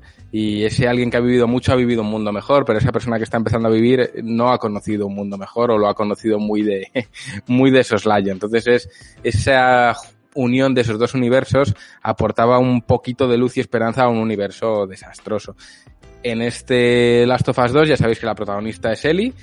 Eh, se echa de menos la, ese, ese, ese dúo que formaban, pero bueno, por, por exigencias de guion se centra mucho en, en Ellie como personaje, es un personaje que al final eh, comienza como secundario en el primero, pero acaba deslumbrando y ganando un protagonismo que al final culmina en este Last of Us 2.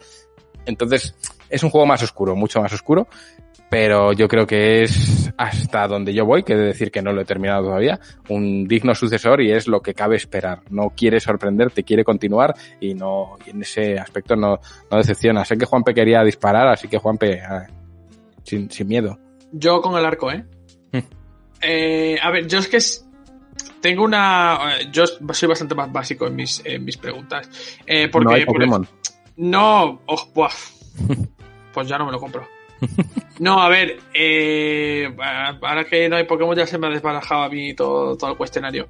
Eh, bueno, pues venga, redirijo. Mm, después de todos los trailers que se han publicado, los vídeos y demás, sí que es verdad que eh, mm, a mí me da la sensación de que The Last of Us pues, ha perdido parte de su esencia, pero porque al final el primer The Last of Us estaba centrado en una pandemia, eh, valga la ironía, en un virus eh, que transformaba a las personas, los convertía en una especie de bichos eh, deformes, en tipo planta además, ¿ves cómo había Pokémon? ¿eh? Eh, y que te perseguían, ¿vale? Era, era eh, simplificándolo demasiado un juego de zombies, ¿vale?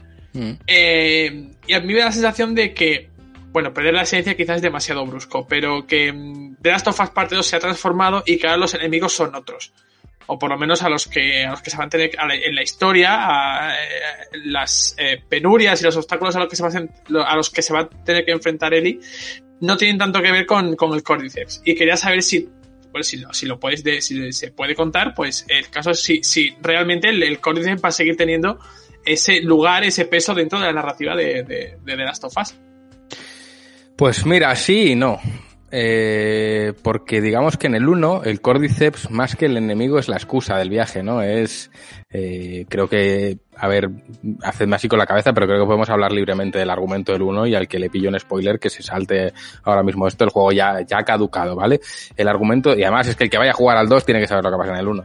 Eh, ese primer juego es el viaje motivado por encontrar la cura al Cordyceps. Es, Ellie es la llave de todo el asunto y Joel tiene que llevarla a que, saquen de ella esa cura debido a la inmunidad de la propia Ellie contra el Cordyceps. Entonces es, digamos que el Cordyceps es la base sobre la que se sostiene todo, en el sentido de que al final descubres que los más, los malos más malos y más peligrosos no son los zombies, son los humanos, que eso es lo que le da ese toque de realismo y se erige sobre eso. En este segundo juego, digamos que no tanto, no hay un motivo tan ulterior de viajar, eh, el motivo es mucho más básico, en lo que emprende toda la, acción, y el Cordyceps digamos que es algo que simplemente es como un mal aceptado, nadie se plantea si puede haber una cura de él, es algo que está ahí, ya está, eh, está y, punto, o sea, no, no tiene más. Entonces, eh, a nivel argumental es muy parecido en cuanto a la estructura, porque ocurre al principio del juego un detonante, que es lo que implica todo lo después. En este caso es la búsqueda de, la venganza. Y, y ya está, pero no, no está relacionado con el Cordyceps. El Cordyceps, ya os digo, está literalmente ahí. Eh, es algo, es parte, es algo más. Entonces, a lo largo del viaje, mientras viajas, pues sí, te vas encontrando con infectados que te atacan, a los cuales tienes que sorprender utilizando el sigilo, etc. No, no hay sorpresas ahí, es que no, no creo que el juego lo busque. Entonces, bueno, mmm, digamos que por lo menos hasta el punto en el que estoy yo, que es, podemos decir que es un poquito más de la mitad del juego, eh, el juego no mueve tanto al jugador a, o por lo menos en mi caso, ¿vale? Puede haber jugadores a los que sí que la historia les, les atrapará y les hará seguir, pero hasta donde yo voy, la historia es algo totalmente secundario. En el primero teníamos la historia de búsqueda de la cura, pero es que además la relación entre personajes, esa naturalidad dentro del apocalipsis, era algo que siempre movía a saber un poco más, a ver un poco más de, conversaciones, a indagar un poco más en esa relación, y ese factor, al menos hasta donde voy yo, repito, no existe en el 2. En el 2 el, la motivación es mucho más sencilla, mucho más plana y, y el nivel de conversaciones y diálogos no está a la altura del 1, hay que decirlo. Cl claro, porque yo lo pensaba y digo, eh, al final, eh, todo el tema de la enfermedad es lo que desencadena. Bueno, mm. recordemos que el primer de Last of Us pues empieza con un prólogo. Mm. Eh, con la hija de con Joel, la hija de Joel, ¿vale? Y, y luego pasa un, un, típico salto temporal, ¿vale? Y empieza el juego. Y al final mm. es el Cordyceps, la pandemia, eh, la supervivencia de la humanidad es lo que rodea todo. El motor de la historia Y bueno, sí, aunque luego te tengas que enfrentar continuamente a, a bichos, a chasqueadores y demás, eh, lo que mueve la historia es, el, es la enfermedad, ¿no? Es el, Claro, y yo pensaba ahora, mm, hemos visto eh, agrupaciones, bueno, que se han presentado, eh, se han presentado ya oficialmente. Hay una, hay varias agrupaciones que, que se erigen como eh, pues para, me recuerda bastante esto, The Division incluso, bueno, pues que surgen nuevos grupos de humanos eh, que no están, que cada uno va, mm, barre para su casa, ¿no? Y, y- ya no es, y es lo que tú, eh, por lo que por lo que comentas es lo que tú dices, ¿no? La, la enfermedad y todo lo que tiene que ver con el apocalipsis ha pasado completamente a un segundo plano. No es exactamente eh, la prioridad de la que preocuparse. Hay muchos otros problemas, incluso más graves a raíz de, de- de- de lo que ha cambiado, ¿no? A raíz de, de esa eh, búsqueda de la cura que, que, que ya no se sigue, ya no continúa, y ahora se va por otros derroteros. Ahora di- digamos que es como que los humanos ya han aceptado el Cordyceps como un mal presente y, y se ha asentado y está empezando a vivir en torno a él. Es decir, hay asentamientos de humanos, hay, eh, digamos, grupos de patrulla que se dedican a limpiar los alrededores de, de infectados y, en fin, la, la humanidad está aprendiendo a vivir con ese mal, pero ya no se plantea su cura, es algo, pues eso, Es, ¿sabes? Como si te dicen que el universo tiene tres soles, pues hay tres soles y ya es la nueva normalidad de las tofas. Exactamente. Bima, cuéntame. Lo de la historia, más o menos tenía la, la, la sospecha de lo que has dicho de la venganza y tal. Me da pena que no A ver, está, sea. está confirmado, o sea, ya hay varios. Bueno. Yo sigo esperando que haya un plot twist y que esto de la vuelta y que haya un girito o algo al final. Y lo te quería comentar, el, ¿has notado algo en el doblaje? Porque con lo del COVID Mm. ha habido muchas eh, bajas y demás y muchas cosas. Entonces no sé si se nota o se ha visto afectado en el doblaje. Si has notado algún personaje que esté más así o... No, no, porque además, por lo que hemos hablado Juanpe y yo, con, estuvimos hablando con Ana de Castro, que está presente en el, en el doblaje de, de, bueno, y Jesús Barreda también, o sea, es que dos de las personas que han aparecido ya en la revista están en el doblaje de Last of Us, y por lo que nosotros ya sabíamos, el juego ya estaba doblado mucho antes que empezase el COVID. Entonces, que igual han tenido que hacer un take nuevo, puede ser, pero eh, no se nota nada, eh, va, va genial y además hay que felicitar a los actores porque han hecho un trabajo eh, impecable. Yo a Jesús no le reconozco. Yo a Jesús, que hemos estado con él en el podcast, le veo interpretar a Jesse, que es su personaje, y es que lo clava el tío. O sea, me parece que es tiene un talento innato Jesús con, con, estas cosas. Pero no, no, he notado nada raro en, en el doblaje. Ra- Rami, ¿tú qué, qué pasó? ¿Qué pasó, manito? Pues sí, yo en referencia a lo que decís sobre que el Cordyceps forma parte ya de, ese universo distópico, se me hace parecido a lo que, o al menos yo experimenté con Walking Dead. Es decir, es una serie de zombies que me interesaba mucho. Luego el factor zombie acaba como siendo, pues, está ahí y ya está. Y al final se centra bastante en que el, el enemigo o el malo es el ser humano y hasta qué punto está el ser humano eh, de hacer lo que hace por conseguir lo que quiere conseguir. Y, se centra más por ahí, entonces a lo mejor, pues obviamente ese giro eh, a gente amante de, de- de los zombies pues le haga torcer un poquito el morro, pero bueno, es la evolución natural. Me gustaría preguntarte, Juan, tú como auto, tú te autoflagelas las narrativas, es decir, te pones una peli y eh, al poco tiempo ves por dónde, sueles ver por dónde va a ir la movida y demás. Y me gustaría saber si por dónde vas, obviamente sin caer en ningún spoiler y demás, cómo, cómo ves cómo se va desarrollando la narrativa, es decir, eh, te va gustando el desarrollo que tiene, eh, lo ves pausado, lo ves rápido, eh, te intuyes cosas, cómo la ves construida, los cimientos al menos, que es lo que has ido viendo. Te diría que es predecible, pero no. A mí no me ha dejado prever nada de lo que ha pasado hasta ahora. Todo lo que ha pasado me ha sorprendido. Me- pero además desde la primera hora de juego ya... mm, El juego te presenta muy bien sus cartas y, y ya te dice que va a ser un tono mucho más oscuro.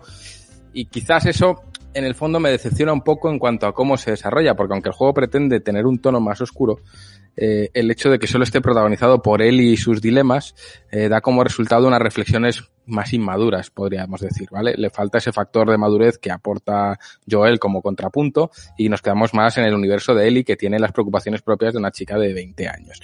Entonces, mm, en ese sentido, bueno, eh, sí, el juego es más oscuro, lo que te presenta es más jodido, refleja un poquito más la, mezquinidad de la humanidad, pero a la vez, mientras juegas, el tono es, no diría adolescente, pero es menos, menos maduro. Está Juanpe ahí haciéndome señas. Juanpe, ¿qué pasó? Ah, no, era, era para hacer una pregunta, pero puedes, puedes terminar si quieres. Ah, te, te estaba viendo decir no, digo, igual no estoy, igual no es así. No, no. Continúa, Pues- continúa. pues sigo. Eh, pero bueno, eh, ya os digo, es un juego que a nivel narrativo a mí no me está resultando predecible. Yo tengo mis teorías en la cabeza, no sé si se cumplirán o no. Espero que no, porque a mí me gusta. Solo hay dos veces que se me ha, que, que una obra, y además es muy reciente, me ha sorprendido a nivel narrativo habiéndolo adivinado. Una es con The Voice en Amazon Prime, que yo dije, Dios, como, digo, yo, yo a mí mismo me decía, ojalá sea lo que me estoy, la, la movida que me estoy pintando en la cabeza es tan chunga que ojalá sea, y fue, y me gustó mucho por eso. Y otra fue precisamente Final Fantasy VII, que lo predije en un podcast antes de que el juego saliese, y también, pues fue una satisfacción. Pero reconozco que con este Last of Us no tengo ni idea de por dónde van a ir los tiros. También es una historia pues digamos que tiene un desarrollo un poco más pausado. No, ya os digo, no ocurren tantas cosas. Es, digamos, a mí por lo menos como jugador, me mueve menos a avanzar, bastante menos. O sea, reconozco que con el 1 el enganche fue mayor y el querer avanzar fue mayor. Con este, bueno, pues te quedas un poco en esa, en esa medianía que sienta la propia Ellie, que no deja de ser, pues ya os digo, la, la mente de una chica de 20 años que ha vivido muchas movidas, pero claro, luego pues tienes que leer su diario y lees cosas como fulanita me ha tocado un brazo, será, será posta o no. Claro, es esa, es ese toque adolescente que todos hemos vivido y que pues alguna vez nos hemos planteado, pero que no es precisamente lo que espero vivir en un Last of Us. Ya os digo, esto es pues un trocito del diario. Luego se ahonda mucho en el personaje de Lee y eso es de agradecer. Y os digo, yo voy hasta la mitad del juego. Eh, Pepe, cuéntame. Eh, yo no he jugado Last of Us el primero, eh, entonces no tengo, no tengo así una pregunta muy clara que hacer.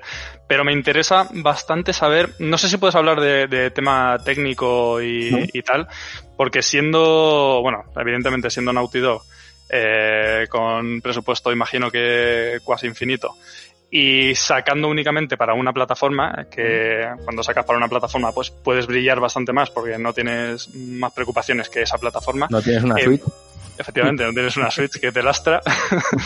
Em, eh, a la hora de. O sea, ¿ves una diferencia muy grande con respecto. O sea, de Last of Us parte 2 con respecto a otros juegos que se han lanzado últimamente?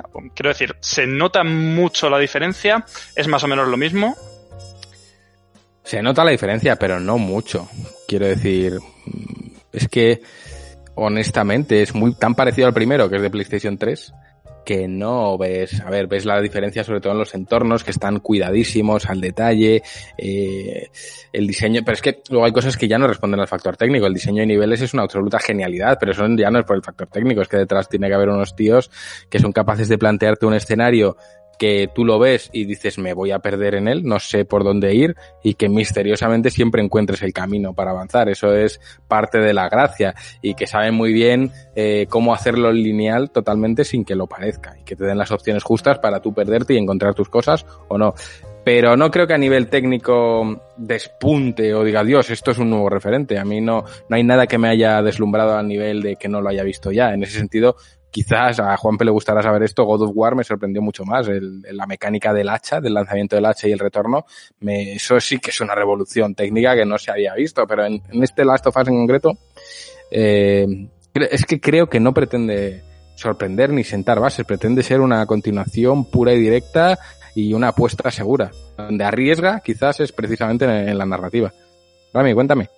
Claro, decía, decías justo ahora de, de que nos sorprende y has recalcado varias veces eh, decir que nos sorprende, eh, obviamente, ya os he explicado, no como algo malo, sino como que, oye, muchas No veces, es, es muchas veces es mejor no sorprender y, y no arriesgar. Pero me gustaría saber, no sorprende, pero aporta, es decir, es la típica secuela que dices, pues a lo mejor no se la podrían haber ahorrado porque creo que todo el mundo quería esta secuela, pero aporta lo suficiente como para haberla sacado ahora y no a lo mejor haber esperado a una PlayStation 5 y haber sorprendido a lo mejor más técnicamente y en gameplay. A ver, a nivel gameplay es lo mismo, pero mejor. O mejor dicho, lo mismo, pero mucho mejor. ¿Por qué? Porque ya os digo, los escenarios son eh, impresionantes en el sentido de que tienen muchos más recovecos, muchas más rutas, muchas más maneras de sorprender. Eh, los enemigos son mucho más inteligentes, es más difícil pillarles las vueltas, es más difícil eh, buscarles las mañas y en definitiva es pues como si Metal Gear hubiese conocido The Last of Us, por hacerte una comparación que me hizo el buen Nacho hablando con él. Al final es eh, a nivel jugable yo creo que va a satisfacer a todos los que les, les gusta este estilo. Y es más, es algo que de lo que me he dado cuenta hace poco jugando, de todo el trayecto que llevo, y es ya os digo, si a nivel narrativo, pues quizás no engancha tanto como el primero y quizás no tiene ese atractivo de la dualidad de los dos personajes que lo hacía tan grande, eh, a nivel jugable sabe transmitir muchísimo. ¿Y a qué me refiero con esto? A que eh, pues lo he comentado antes, yo no soy el perfil de jugador de este tipo de juegos, pero siento a través del mando el desgaste que siente Eli al recorrer los tramos que ella recorre. Es decir, cuando he atravesado un primer tramo lleno de chasqueadores, luego otro segundo tramo lleno de, de, una de estas facciones de las que hablaba Juanpe, luego otro tramo de chasqueadores, cuando ves que los recursos se te acaban, que es que estás llorando lágrimas de acero, porque cada puta bala es una lágrima, es una oportunidad menos, y vas llegando justo y justo y justo al final. Al final ese desgaste me lo refleja a mí como jugador y acabo realmente exhausto. No puedo estar dándole 10 horas al juego porque no me da la vida, me, me, me, me desgasta un montón. Sobre todo por el estilo de juego, que es muy de sigilo, de pillarle por detrás, y estás, a mí como jugador me provoca una tensión constante que ya os digo, me, me desgasta. Entonces, a las 16 horas de juego, 17, víctima de ese desgaste, he dicho, joder, es que yo no juego así. Fíjate, a las 16 horas, yo, yo soy más directo, a mí no me gusta ir reptando por la espalda. Entonces empecé a afrontar esos tramos, escopeta en mano y yendo mucho más directo hacia adelante.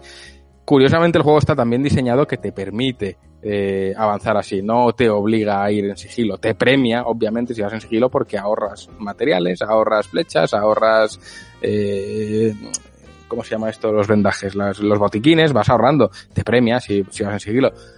Pero si decides ir modo comando, porque es que es tu forma de jugar y tu forma de enfrentarlo, y es que te sientes más seguro con una escopeta en la mano de frente que con un cuchillito de espaldas, pues también puedes avanzar así. Y es más, es muy satisfactorio porque te puedes ver en situaciones donde, donde has invocado a cinco enemigos que se te han tirado encima por ser así. Si consigues matar a esos cinco, que puedes, ojo, la satisfacción es grande porque en cuanto estás en inferioridad estás muy jodido. Entonces, eh, premia esa habilidad jugando, premia la manera de cuando esquivas a los, a los rivales eh, y les contraatacas y en definitiva es un juego pensado para ser jugado en sigilo, sí, pero da la oportunidad a los jugadores como yo, que, que se tensan mucho con esto, de ir eh, escopeta en mano montando bulla y aprovechando esa bulla para, librar, para librarte de los sustos, porque cuando vas en modo sigilo los sustos joden más, pero cuando ya vas en modo eh, te voy a meter una granada en la boca y vas a reventar, pues hombre, que te salte un zombie por la chepa te, te, importa un poco menos. Entonces, bueno, es eh, una buena noticia yo creo para los jugadores como yo que no soportan la tensión de estar ahí escondido a ver si pasa un bicho para saltarle encima y van más directos. Juanpe, que saludas como el rey, tío. ¿Has visto? Eh, que soy de la realeza. Ay. No sé de cuál, pero eh, a ver, yo te quería preguntar sobre un tema que has comentado antes y que, a ver, en, en, técnicamente es verdad. Eh, en el primer de las tofas tenemos a la dualidad de Joel y Ellie. Mm. Eh, de hecho, ambos aparecen en la, en la, portada del juego, pero en este juego es Ellie la protagonista. Y yo quería mm. saber si eh, Ellie tal y como está construida, tal y como está escrita en este juego, es suficientemente buena como protagonista en solitario. Porque al final eh, sí que es cierto que eh, lo, lo, que caló del primer juego, y tú lo has dicho, es esa relación que fueron construyendo Ellie y Joel. Mm. Y ahora mismo, pues, eh, conforme a lo que sabemos, Ellie viaja sola. Eh, y, y, no sabemos cómo, cómo puede sostener sobre sus hombros, eh, después de este primer juego, la historia. No, yo creo que no es un personaje que esté a la altura de... A ver, es que igual esto suena muy categórico, pero yo quiero ser ante todo honesto. Creo que es muy difícil estar a la altura de lo que supuso la relación de Joel y Ellie.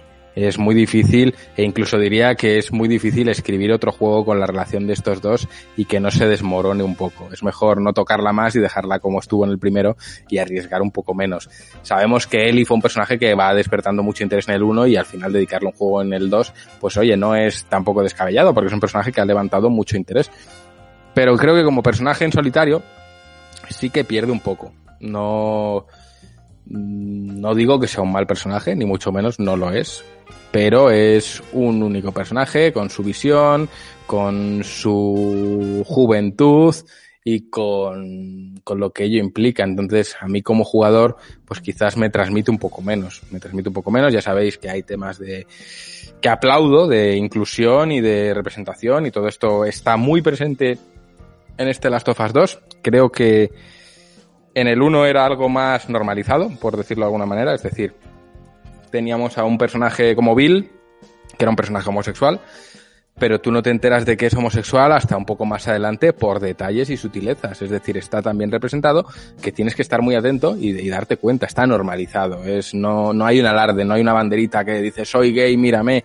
No, es un personaje más dentro de ese universo y eso es lo que le hace creíble y real. Eh, en este Last of Us 2, bueno, hay un poquito más de mensaje, hay un poquito más de agenda ideológica, eso no se puede negar. Habrá quien esté de acuerdo, habrá quien no. Eh, va a crear mucha controversia, de eso estoy totalmente seguro, porque habrá gente que ataque el juego por el tema ideológico y, eso va a ocurrir. Tenemos que estar preparados para ello y bueno, eh, cavernícolas hay en todos los lados.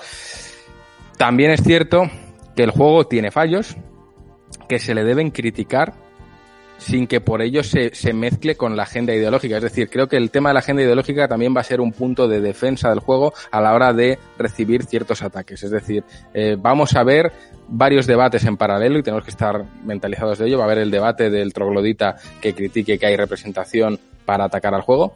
Vamos a ver el debate de aquel que a través de la bandera de la representación defienda al juego ante críticas legítimas. O sea, va a haber un contubernio ahí al que yo recomiendo que nadie se asome porque se va a liar y ya tristemente se va a liar.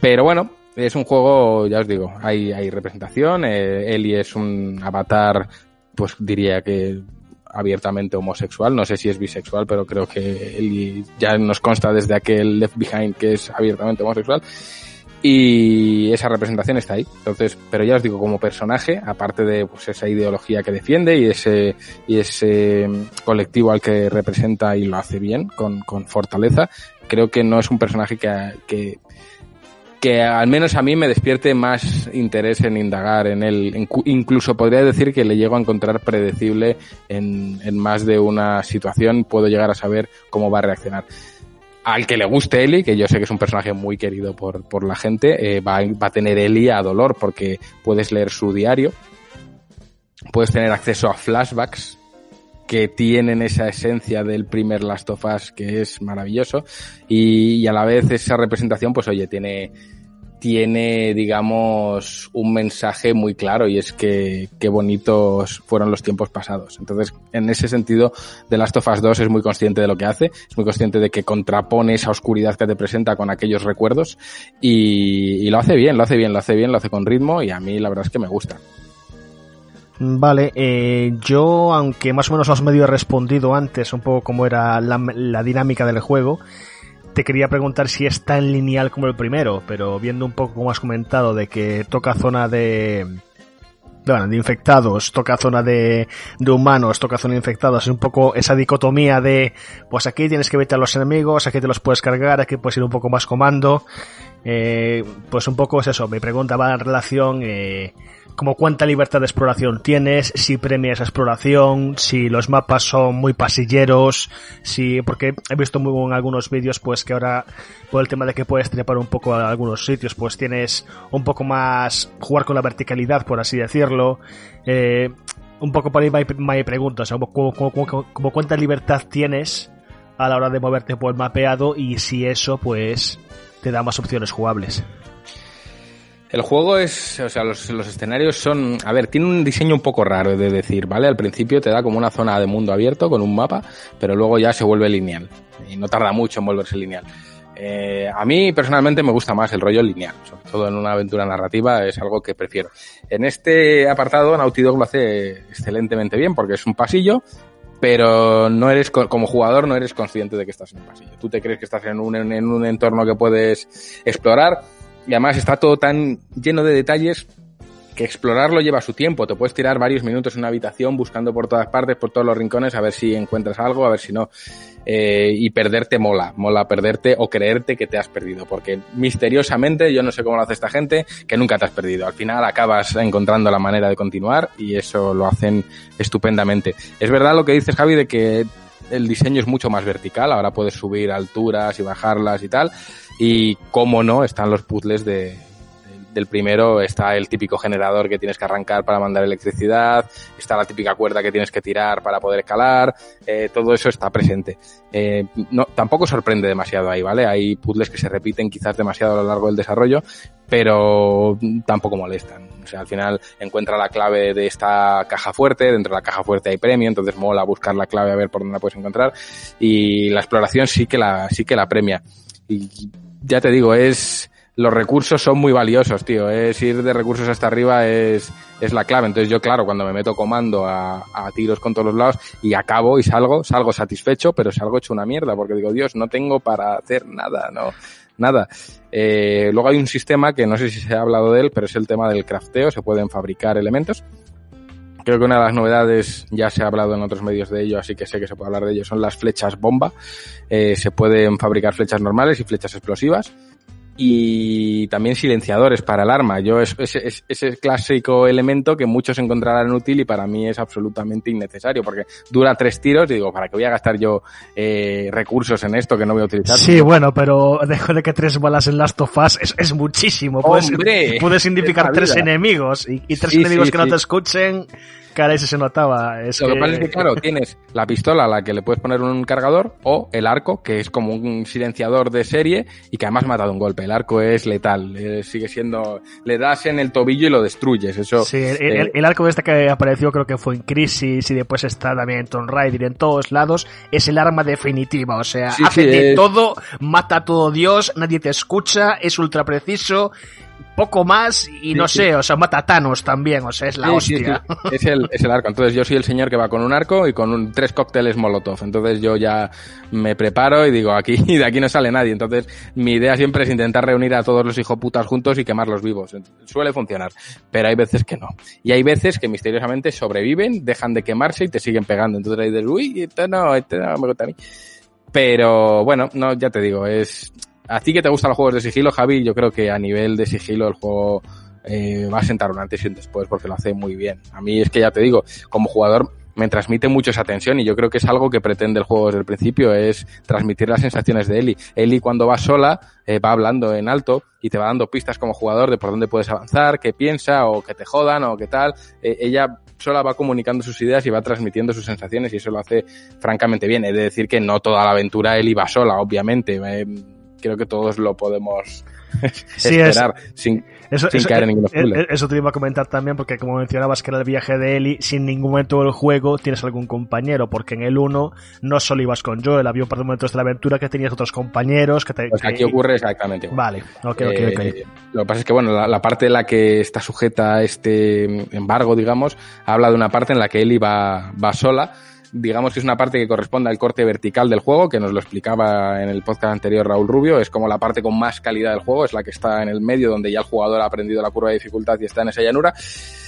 Y en esa parte en concreto, Eli va, va sola, va camino a un hospital donde tiene que confrontarse contra un personaje llamado Nora y va a la caza de ella. Al final, Eli, pues es un, es que es como Joel lo era, es una persona llena de grises que no tiene piedad en matar.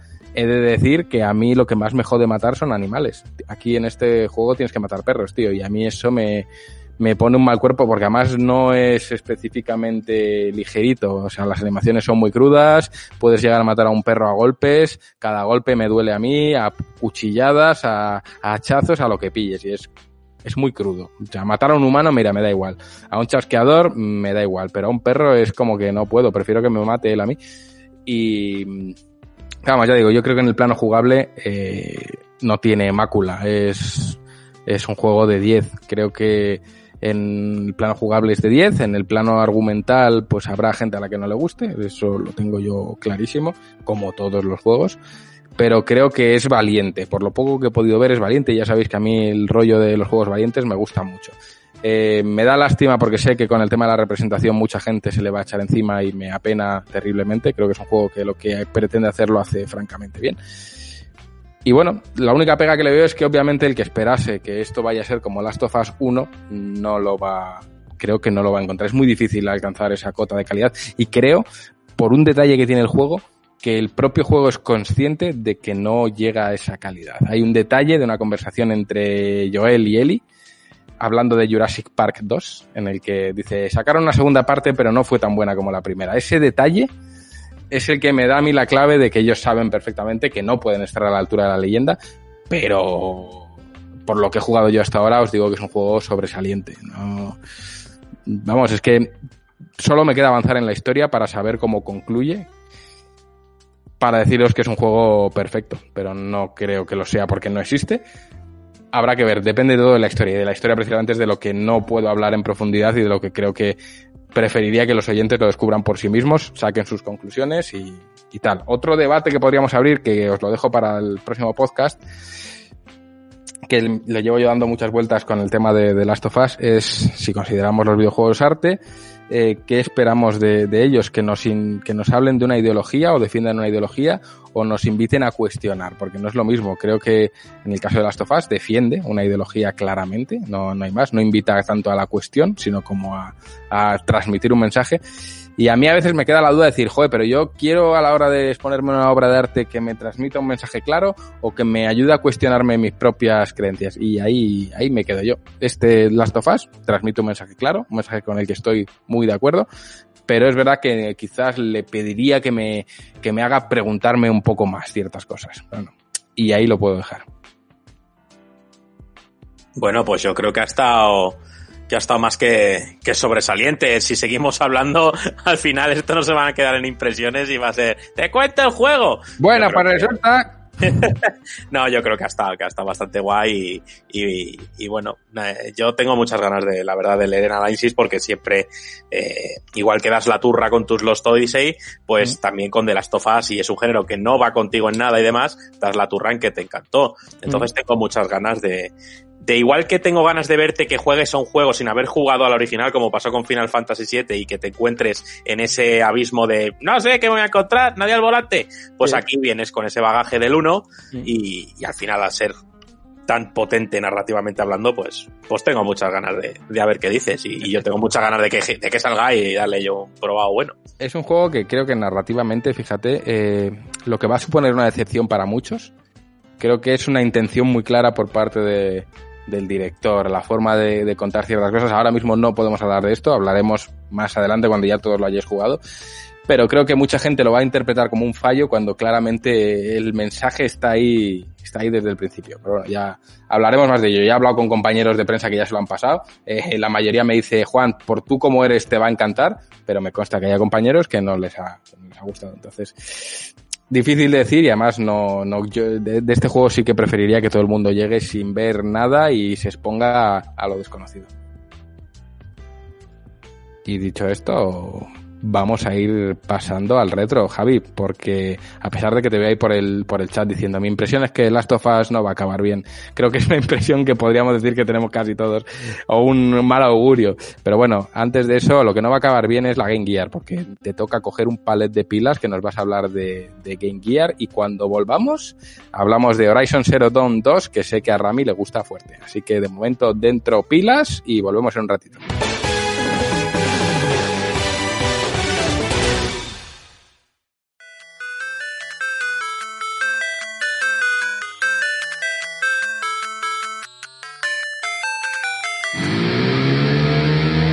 ¡Hey, chaval! ¿A qué estás jugando? Oh, ya sabes, el Tetris de Nintendo. ¿Qué? ¿Todavía sigues con esa antiguaya? Bueno, sí, pero es que es muy divertida y, y tengo muchos juegos como el Super Mario. Oh, perdona, no hablo, no entiendo. Ese cacharro está pasado de moda, colega. Pero es que con esto puedo jugar en cualquier lado. No estás en la onda, colega. Ese ladrillo está desfasado, tío. ¿Quieres ver algo radical de verdad? Echa un ojo a mi Game Gear. G- ¿Game Gear? ¿Eso qué es? ¡Oh! Son la cosa más alucinante que existirá nunca. La nueva consola portátil de Sega. Mm, ¿No es muy grande para ser una portátil?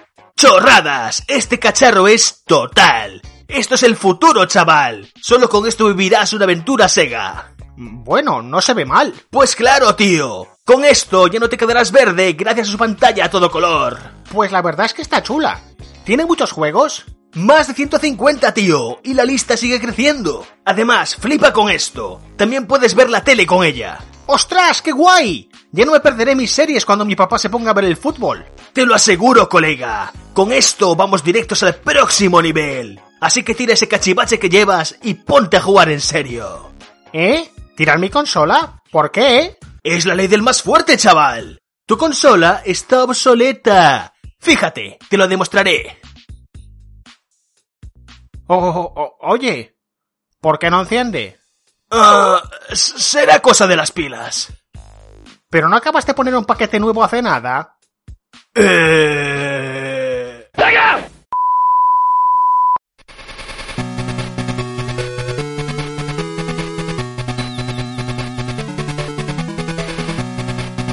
Muy buenas a todos. El bochornoso anuncio de Game Gear Micro ha dejado a dos velas a los fans de Sega, con lo que podría haber sido el retorno de uno de los iconos de los 90. Por lo que en el capítulo de hoy quiero recordar lo que fue la Game Gear en su día. Durante aquellos tiempos, Nintendo había estado dominando el mercado del entretenimiento doméstico, habiendo varias empresas que intentaban competir con la compañía de Kyoto por el control de este floreciente y lucrativo negocio. Solamente Sega había tenido un éxito moderado en esta pugna, pero no sería hasta la llegada de Mega Drive que comenzó a comerle terreno a la gran N, y aunque poco a poco se convertiría en su rival por excelencia, seguía habiendo un producto con el que Nintendo estaba arrasando en solitario su consola portátil Game Boy. El invento de Gunpei Yokoi se había convertido en el juguete favorito de medio mundo, con ventas que se contaban por millones y desatando una verdadera revolución dentro del panorama del ocio electrónico a nivel doméstico. Como no podía ser de otra forma, no tardaría en surgirle competencia. Apenas unos meses después de su lanzamiento, aparecerían Lynx y Turbo Express, desarrolladas respectivamente por Atari y NEC. Ambas consolas ofrecían pantallas a color y versiones de los arcades más populares de su tiempo, pero ambas también contaban con los mismos problemas. En primer lugar, eran gigantescas, haciendo que resultara incómodo jugar con ellas y que el adjetivo portátil estuviera de adorno. Por si eso no fuera poco, sus precios eran desorbitados. Atari Lynx costaba 200 dólares y la Turbo Express de NEC subía hasta los 250.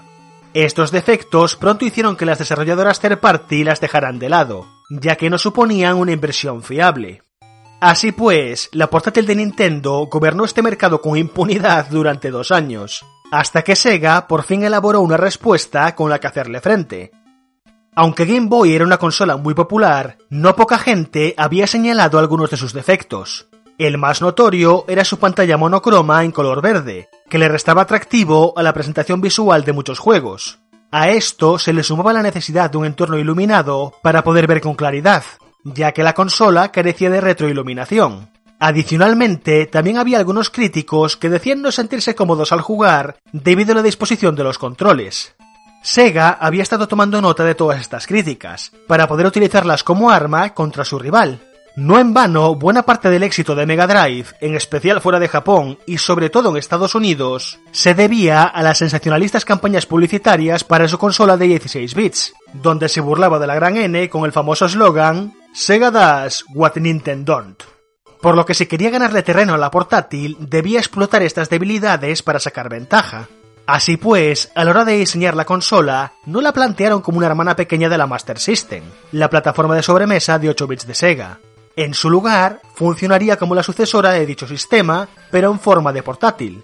De este modo, Game Gear se diseñó partiendo del bastidor tecnológico de una Master System, mejorando incluso algunos de los aspectos técnicos y encajando todo dentro de una carcasa de 255 milímetros de ancho, 113 de alto y 38 de grosor, equipándola con una pantalla de 3,2 pulgadas. Aunque la consola resultante era bastante más grande que una Game Boy, su diseño era muy ergonómico, haciendo que fuera fácil de sostener y de jugar. Para la concepción de este diseño, se había partido el modelo del mando de Mega Drive, incorporando un D-pad para el control de movimiento con el fin de mejorar la comodidad a la hora de jugar. Pero sin duda, lo que más llamaba la atención era su pantalla a todo color, que contaba con una paleta de 4096 tonalidades distintas, además de disponer de retroiluminación y sonido estéreo. En resumidas cuentas, solucionaba todos los problemas que tenía su rival y se presentaba con un diseño más moderno y atractivo, pensado para captar la atención del público con su vibrante colorido. El precio final del producto quedó en unos 150 dólares, que por estos lares se tradujo unas 19.900 pesetas, lo que al cambio actual quedaría sobre unos 120 euros. Era un precio suficientemente competitivo como para despertar el interés de los chavales de la época y las desarrolladoras third party de cara a ofrecer un extenso catálogo de juegos. Al igual que había hecho Nintendo con su Game Boy, Game Gear también se comercializó en diferentes colores, aunque aquí en España no tendríamos acceso a la mayoría de ellos. Otro elemento a su favor era su compatibilidad con cualquier juego de la plataforma, ya que era region free, aunque esto sería un aspecto de que rara vez sacaríamos partido, a no ser que importáramos algún juego en concreto, seguía siendo otro punto positivo. No obstante, a pesar de todas estas virtudes y una agresiva campaña publicitaria diseñada para ridiculizar los mencionados defectos de Game Boy, aderezando la presentación con el look más noventero posible, Sega no conseguiría ocultar el punto débil de la consola, y que sería determinante en su derrota frente a la opción de la compañía de Kyoto. Obviamente me estoy refiriendo a la duración de sus baterías. Game Gear necesitaba de 6 pilas AA para funcionar, y devoraba su energía a una velocidad de vértigo. Con suerte, un set completo nos ofrecía una media de 4 horas de juego hasta que necesitáramos un recambio. Teniendo en cuenta que lo más probable es que compráramos las pilas en los packs de 4 unidades que se comercializaban habitualmente, con frecuencia tendríamos que adquirir dos paquetes de pilas para poder jugar unas pocas horas en nuestra consola. Por contra, la consola de Nintendo podía llegar a más de 30 horas de autonomía con dos pilas menos, lo cual resultaba más atractivo para las carteras de los padres que tenían que pagar estos caprichos. A pesar de todo, esta debilidad aún tardaría en afectar al impacto que tendría Game Gear, pues durante su ciclo vital lograría vender 11 millones de unidades y funcionar como complemento perfecto para Mega Drive, consiguiendo posicionarse como el principal rival de Nintendo. La batalla entre ambos dispositivos también se trasladaría a los periféricos. Con la llegada de Game Gear, Nintendo se había apresurado a comercializar sistemas de retroiluminación y amplificadores de pantalla mediante lupas, con los que compensar las ventajas que ofrecía su rival. Viendo las posibilidades de negocio, Sega también lanzaría un sistema de lupa, pero debido al diseño de la consola, tuvieron que elaborar un armatoste para poder acoplarlo, que prácticamente convertía la Game Gear en una televisión de tubo en miniatura, debido a la envergadura del periférico. Os invito a que busquéis imágenes del Super Wide Gear para que veáis que hacía aún menos portátil una consola que ya de por sí no nos entraba en el bolsillo. De todas maneras, el complemento que Sega lanzaría con más premura sería el Game Gear Battery Pack, Literalmente era una batería portátil que podíamos llevar colgada en el cinturón, para poder disponer de unas pocas horas más de autonomía para la consola. El problema es que el artilugio pesaba bastante y teníamos que esperar a que la batería se agotase para poder recargarla, por lo que terminó siendo un producto de poco éxito. Y no sería la única opción de energía suplementaria. Al igual que ocurrió con Game Boy, una compañía third party desarrollaría un periférico con un panel solar, disponiendo así de una opción de batería ecológica. Su desventaja, una vez más, era el tamaño y el peso, pues una vez acoplado el complemento a la consola, pesaba la friolera de un kilo en total, haciendo que jugar resultase bastante incómodo muy rápidamente. Otra idea que tuvieron con el fin de ampliar su público objetivo sería lanzar un adaptador que permitiera jugar los títulos de Master System en Game Gear. Al fin y al cabo eran prácticamente el mismo sistema, esto aumentaba el catálogo disponible y facilitaba el trueque de juegos entre amigos, además de que algunas obras lucían incluso mejor en la portátil. Finalmente, otro de los productos estrella con los que Sega trató de captar la atención del público sería el TV Tuner, un periférico que se conectaba como un cartucho y que nos permitía sintonizar la frecuencia de los canales de televisión para poder ver nuestros programas favoritos a través de la consola. A todos los efectos, convertía la Game Gear en una televisión portátil, y todos los anuncios de la época hacían hincapié en este complemento. Sin duda, Sega quería hacer énfasis en su mayor virtud para destacar sobre la competencia, pero lamentablemente no fue suficiente. Después del impacto inicial, Game Gear fue perdiendo terreno frente a Game Boy en ventas y popularidad, La diferencia de precio, la autonomía de las pilas, el tamaño y la oferta de juegos hacían mucho más atractiva la portátil de Nintendo.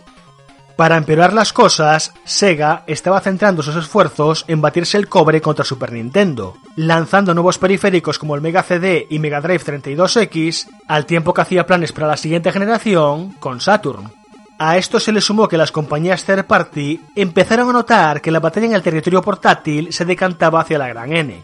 Y pronto, Sega tuvo que empezar a depender de sus principales IPs y juegos de la casa para mantener a flote el catálogo de Game Gear. Al final, Nintendo había sabido suplir sus carencias con algunos periféricos y a partir de 1996 comenzaría a lanzar nuevos modelos para su portátil, que coincidirían con la llegada del fenómeno que fue Pokémon un año más tarde. En Sega no les quedó más remedio que aceptar que habían perdido esta guerra, y en 1997 descontinuarían la consola, poniendo punto y final al ciclo de Game Gear. La portátil de Sega sería la primera y la última de su categoría, pues la compañía se centraría en la oferta de sobremesa a partir de entonces. Incluso con un ciclo vital tan fugaz, si lo comparamos con el de su rival, Game Gear conseguiría una respetable base de fans, que con el paso de los años irían tuneando la consola, logrando corregir sus principales fallos. El más notorio y el gran motivo por el que la consola comía las pilas tan rápido es que usaba un tubo fosforescente para su retroiluminación. Este sistema lumínico es famoso por su desorbitado consumo de energía, y cuando años más tarde llegó la tecnología LED, los fans no tardarían en emplearla como sustituto para la iluminación de la pantalla, consiguiendo triplicar la vida útil de las baterías. Otro elemento que solía dar problemas eran los condensadores usados en el circuito eléctrico. Los condensadores de aquellos años eran de muy mala calidad y solían estropearse con facilidad, causando que se perdiera el sonido o que la pantalla solo visualizara interferencias o una imagen congelada. A día de hoy hay montones de guías hechas por fans nostálgicos que explican con todo lujo de detalles cómo actualizar Game Gear a los tiempos modernos, usando LEDs, condensadores estables y pantallas de alta gama. Lo cual complementa el factor nostálgico con la calidad que Sega nos quería vender en los anuncios de aquella maravillosa década que fueron los 90.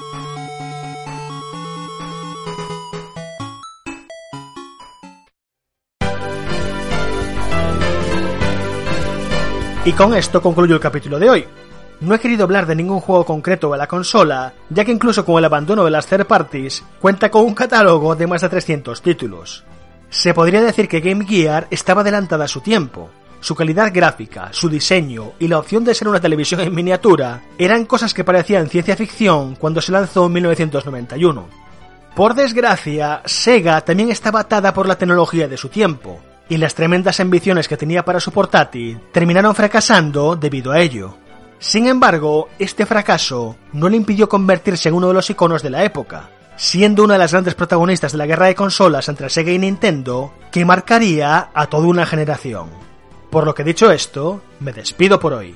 Volveré la semana que viene con otra ración de nostalgia en GTM Restart. Hasta la próxima.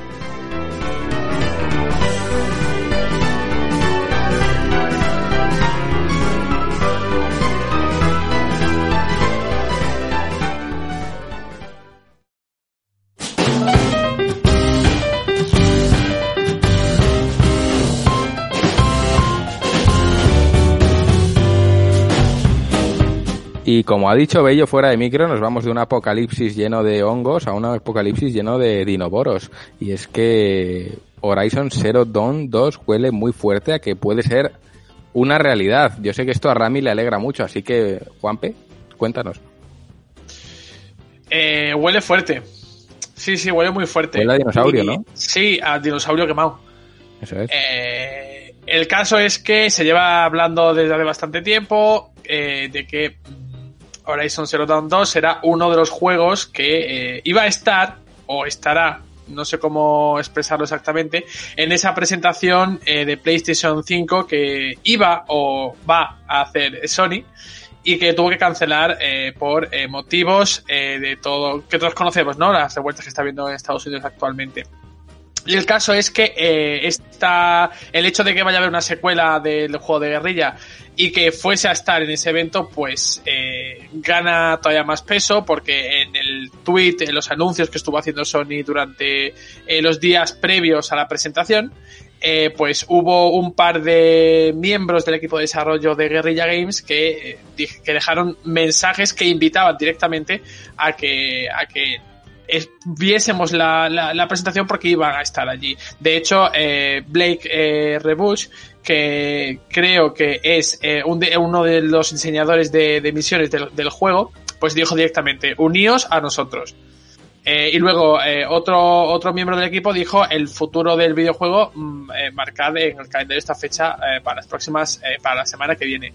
Por lo tanto, todo el mundo eh, ya dio por hecho que obviamente si ellos invitaban a los jugadores a que viesen la presentación es que iban a estar en ella.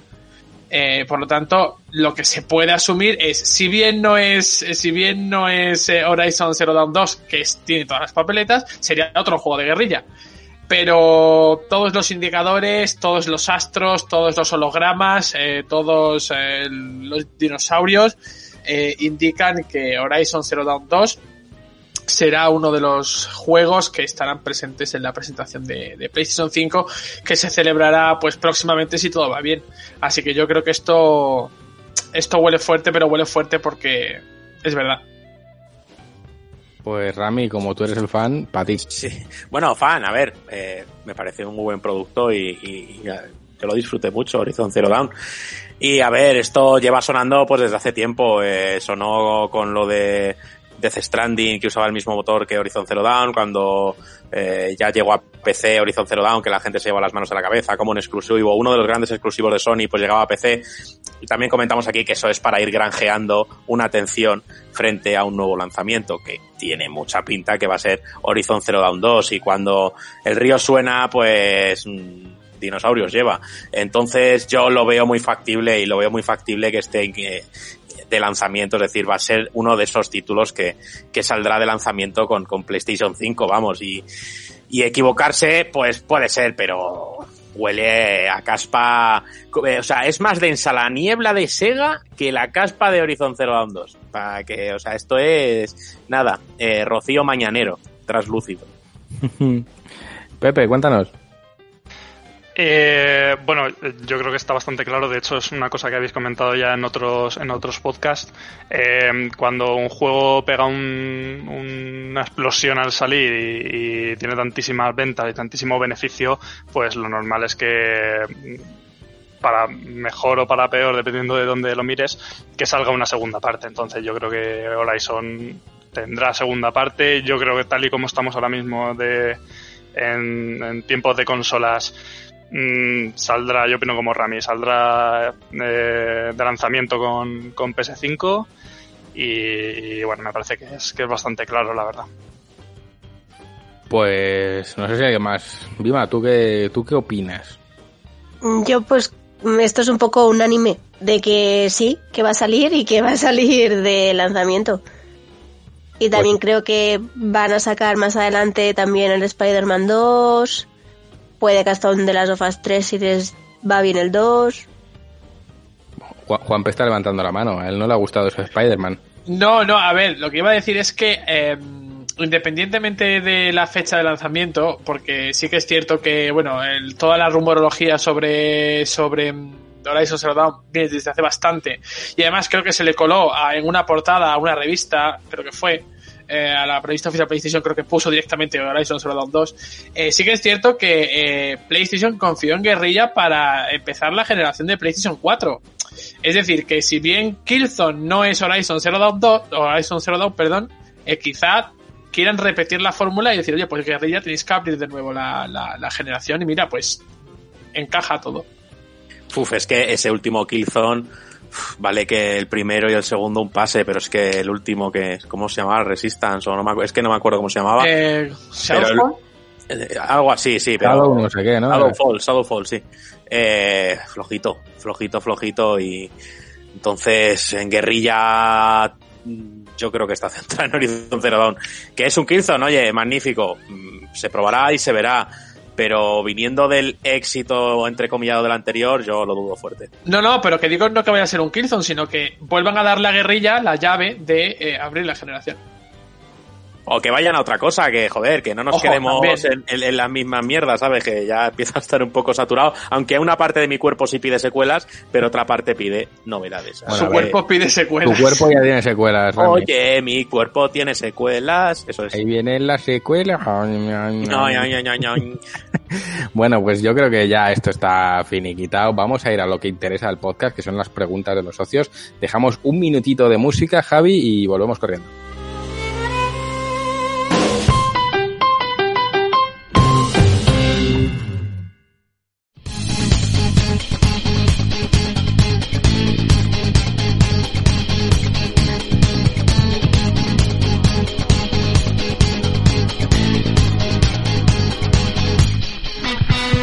Y entramos en la recta final del programa, Rami.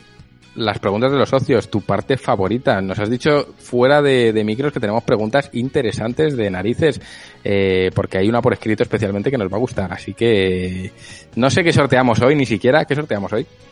Pues tenemos una copia física de Grid ah, Infinity Edition a tope para Xbox One, así que bueno, eso es lo que hemos puesto esta semana para sorteo. Y nada, aquí tenemos unas cuantas preguntitas que nos mandáis siempre los socios y que os lo agradecemos un montón, la verdad, porque sois quienes hacéis posible que este podcast exista con vuestro apoyo. Y qué menos que, que devolveros eh, aquellas preguntas o sugerencias o insultos que nos queráis dar, que, que hasta ahora no nos han insultado, ni nos han llamado sinvergüenzas ni nada, ¿eh? Poco, ¿eh? Sí, no. Bueno, eh, como pregunta en el podcast, no. Que Ah, como vale. en un chat oculto de... eh, pues sí, Sí. mucho. Pero, sí, sí. sí, sí, sí. Rami, eh, Rami. Rami, mm, pollo con pasta. Deja Bueno, de prometer. hasta meter. Vamos Sí. allá. Vamos con la primera pregunta escrita de Miquel Entrena. Buenos días, Ramiro. Te dejo mi pregunta para el próximo programa antes de saber de qué va el próximo programa, que si no se me olvida. Ayer, desempolvando mi vieja PlayStation One, vi mis juegos Uganda Edition con las carátulas alternativas que regalaban algunas revistas y pensé, qué bonitas quedarían las portadas y artes de GTM en mis juegos. Por lo que aquí mi pregunta, ¿os habéis planteado en incluir carátulas alternativas alguna vez? Pienso que sería un gran añadido que daría un toque exclusivo a todos nuestros juegos. Eso es todo. Espero que os vaya bien. Un abrazo. Ay, que te bota a ti. este. ¡Ay! Sí, claro que sí. Y esto no es nuevo, así que Esto no es nuevo, seguro que incluso Vima seguro que se acuerda, eso se llegó a plantear en, el, en la comunidad de socios, era una... eh, Además hicimos una portada creo que de Hellblade y otra de... The Witcher, creo, ¿no? ¿The Witcher? Sí, de Hellblade y The Witcher. Y quedaron muy chulas. Eh, el, problema vino, como no, cuando se le expone a la comunidad y entonces la comunidad obviamente demanda para sí. Y es decir, vale, y, pero es que yo lo tengo en Xbox, vale, yo es que lo tengo en PC, vale, yo es que lo tengo en la tostadora, vale. Entonces, claro, de repente lo que puede ser un, gesto se transforma en ¿y yo qué hago? O, o uno, le pregunto a todos los socios qué consola tiene cada uno y le imprimo sea, este para Play, a este para PC, a este tal, o dos, les mando la- las- los tres formatos y que cojan el que más les guste. Eh, lo multiplico por el coste de producción, me arruino y, y luego además me demanda Sony porque he regalado una portada que no es legal. Entonces al final no, la, la idea no prosperó, pero sí, hemos tenido esa idea, claro que sí. Ha habido esa idea y además podremos decir dentro de poco de que saldrá una carátula. mm, eh, Yo espero que graciosa. Hoy, ¿no se puede decir eso ya? No, no lo sé si se puede decir, pero estén atentos a sus. Sí, estén atentos, sus porque- porque se viene Chompiceps. Se viene algo más grande, voy a hacer de periodista de Fujitsu, ¿no? De Eso- Fujitsu. sí, de, sí, de Kodak, sí. Eso es, de De Fujitsu en Fox- silencio. De Fosquitus. Eh, se viene algo más grande que el anuncio de PlayStation 5. Totalmente de Yo lo dejo ahí. Y que el de PlayStation 6 juntos. O sea, los Hombre, dos. pero vamos, o sea, más grande que The Last of Us 3. Más grande que una Game Gear Micro. Eso M- seguro. Más grande, bueno, m- más grande de, es que no, o sea, es que fíjate lo que se viene, ¿eh? Hoy, hoy, hoy, hoy, hoy, hoy, qué Fíjate. sinvergüenzas. O sea, va, va a haber hostias por eso que se va a anunciar. Eh, es posible. Bueno, eh, vamos con el audio de Alberto. Hola a todos, una semana más. Espero que estéis bien después de tanto curro. Y mi pregunta de hoy es: ¿qué juego habéis cogido con muchísimas ganas y os ha dejado un poco un sabor agridulce o directamente no os ha gustado? Venga, un saludo. Pues ahí tenéis la preguntita. Eh, tú, tú decides, Juan. eh, Vima. Vima ha puesto cara de, oh Dios, ¿qué, Vima, qué juego, qué gran juego ese que has cogido con ganas y has dicho, vaya mierda, y lo has dejado a medias. Aunque igual a Vima hay que preguntarle qué juego no. Vi más así, no, se niega a participar. Se niega, ¿eh? No quiere, Se no niega. quiere soltar el No vinagre, tío. Es que, mm, no sé, me he quedado como en blanco de golpe en plan, ¿cuál digo? Overwatch. Entonces no sé, que vayan hablando y me lo pienso. Venga, Digo pues, uno. pues se lo voy a pasar a Juanpe, que Juanpe eh, también es, es bilis pura, él lo sabe. Sí, sí, yo lo dije hace unos, unos programas, Hellblade. lo empecé, jugué 20 minutos y dije, "Mm, Hasta aquí, desinstalar. Muy bien, bien hecho. A ver, yo reconozco, Juanpe, que a mí me ha pasado como a ti con Hellblade, lo dejé a medias, dije, pero no porque me propusiese ninguna tensión, sino porque se me hizo hiper repetitivo y dije.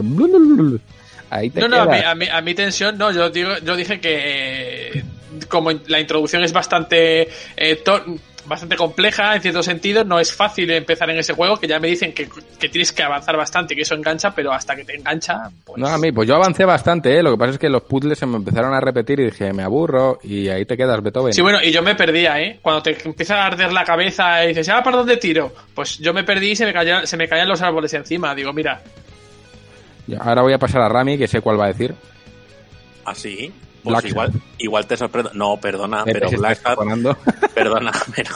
Y Pepe presente, ¿sabe? Que Claro yo sí. Lo he jugado de principio a fin y Hombre. además eh, teniendo una oportunidad especial de disfrutarlo de otra manera, Lo la sé. cual siempre se lo agradezco y se lo agradeceré. A ver, yo porque tenía que nunca me ha pasado. aquí como fuese, compren Black. Siempre, eh, eso Compren es así. Compré Black Black Hat. Bueno, La buena hoja de reporte de bugs que me llegó. ¿Ves? eh, yo no quería entrar en detalle. Claro, es que, es que vamos, a, vamos a ser sinceros, si te compras Black Sad y te lo pasas, en los créditos tienes a Ramiro. Claro, o sea, Bien ¿dónde- presente. que, que- que mejor que eso no hay nada. Entonces, bueno, eh, Rami, ¿cuál fue tu juego ese abandonado? Pues eh, te puedo leer, Juan, porque Pokémon. yo no soy de esas personas que Octopath Traveler le llamó mucho la atención artísticamente y cómo estaba el juego, pero no terminé Octopath Traveler porque es un JRPG tan clásico que sé que eso eran 100 horas de combateo y farmeo y demás y no, no lo terminé. Me, me maravilló su apartado técnico y su banda sonora es cojonuda, pero no lo terminé. Yo me no acuerdo estando en tu casa que no podías ya con los bichos, yo te tenía que ayudar y dije, no lo va a acabar porque esto es superior a él. A él le tienes que dar un botón. Ya dos, ¿no? Nada, es normal, ¿eh? Yo entiendo que Octopath no es para todo el mundo y es, vamos, no me duele lo más mínimo. Pues nada, si queréis seguimos. Vima, ¿se te ha, acorda- eh, ¿se te ha iluminado la bombilla? Falta ver. Pepe, ¿eh? Uno así en concreto, en concreto, no, pero en general los GTA. Me gusta el- la propuesta de juego, pero siempre los acabo dejando. Como que me acabo aburriendo, no sé, muy mucho, mucho- no sé, mucho mundo abierto, mucho muy abierto, dispersos. me acabo me acabo aburriendo y los dejo. Fíjate, Y yo sí me he pasado el Black Sat y me lo he pasado en Switch. fíjate. No sale Ramiro. Mi- mis respetos. Todo el mundo pide perdón por Switch, ¿eh? Con Tequila pasaba igual. Dije, yo me he pasado a Rayman en Switch y la peña, perdóname, tal. Lo siento mucho. No sé, pobre Switch, con lo que mola Switch. Pepe, ¿cuál es ese juego tuyo que has dejado ahí a medias cuan rata en el desierto? Pues con todo el dolor de mi corazón, siendo ultra fan de point and clicks, juegos narrativos y tal, eh, Green Fandango. Green Fandango es un juego que todo el mundo habla maravillas de él. eh, lo he intentado jugar tres veces ya eh, y soy, soy incapaz de, de dar con la tecla del juego. Me duele, me duele en el alma. Si, si, lo has jugado, si lo has jugado ahora a las versiones más recientes, es que el juego ha envejecido regular. Ya. Y Además, eh, siempre han dicho, o me- o creo que, no sé si era este o sobre el Tentáculo, que es un juego muy complicado muchas veces y muy dado a tirar de guía porque si no igual puedes quedarte ahí enganchadito. Vale que antiguamente esos point and click pues sí, te tenías que rebanar un poco los sesos pero creo que este tenía una vueltita de más arriba.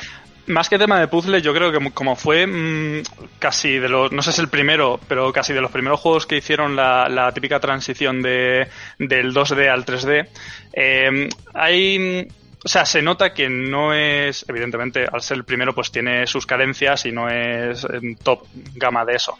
Entonces, creo que hay veces que se resiste un poco, no está del todo conseguido a mi, a mi juicio y y se me hace un poco cuesta arriba. También es cierto que lo estoy jugando en el, en el 2019 o 2020 y no en el. Bueno, no sé cuándo salió, pero me imagino que Early 2000. Bueno, pues dicho esto, Javi, eh, solo hazme un gesto con la cabeza. ¿Tienes alguno o pasamos a otra pregunta? Y el, Nada. y el público, y el nunca sabrá lo que ha hecho Bello. Uy, no veas. Esto no lo ven. ¡Ay! Bueno, vamos con la tercera preguntita de José Antonio. Muy buenas chicos, esta semana la pregunta va con nombre propio. Y es que me gustaría que me la respondieras tú, Ramiro. Uy, pues lo siento. Eh, recordarás que hace un par de semanas estuvimos hablando de The Evil Within 2 y coincidimos en que es un soplo de aire fresco. ¿Crees que considerar un juego como un soplo de aire fresco es un indicativo de que el género survival, en este caso, está viviendo una mala época? Pues a ver, es que yo aquí a José Antonio le di la turra con Evil Within 2 porque me vio jugando a Daimare, estuvo en los directos y yo le dije, tío, dale una oportunidad a Evil Within 2 si no lo has jugado porque me parece superior al 1, me parece que tiene conceptos que añaden al género survival muy interesantes y luego estuvimos hablando largo y tendido y la verdad es que, que, que, que le gustó mucho y es más me comprometí, le digo, cómpratelo y si no te gusta te lo pago.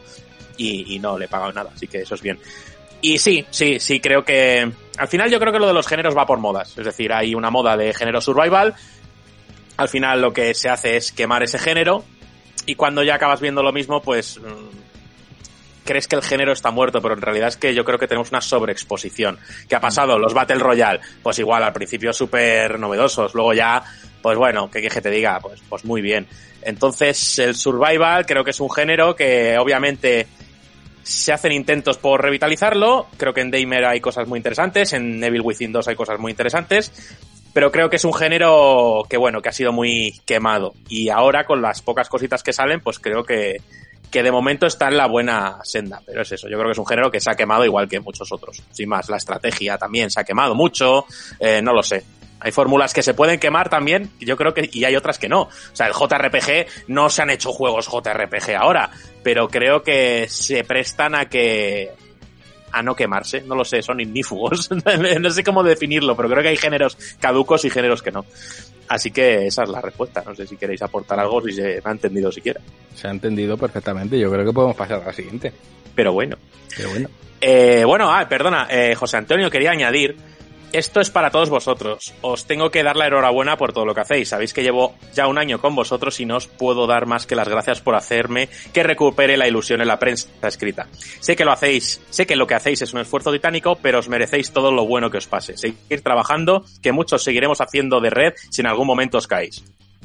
Hoy. Así, eso añade Juan Antonio que Oh. ole, te como la gónadas que te A mí eso me, me gusta. Sí, a mí también. Aquí tenemos a Zocho, locutor 5. Bueno. Hoy. Aquí Locutor 5 sin su secretaria porque se la han llevado al bosque. Y hoy vengo a haceros una preguntita.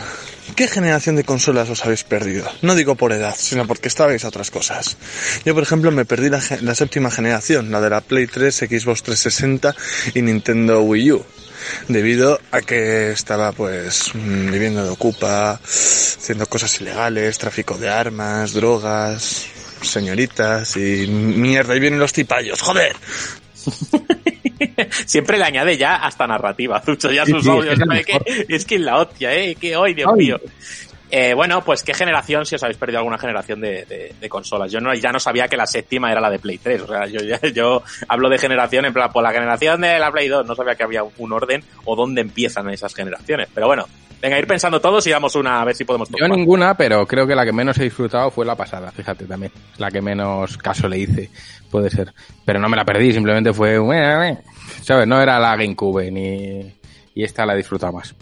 Eh, venga, ¿quién, ¿quién se anima? ¿Quién levanta el, el, el... Vima, dale fuerte.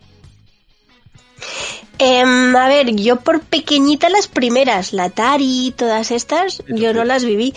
Y luego la mm, generación de mm, la Game Boy, yo pasé de la Game Boy, Game Boy Pocket, y ya no tuve el resto que salieron, sí que no las tuve.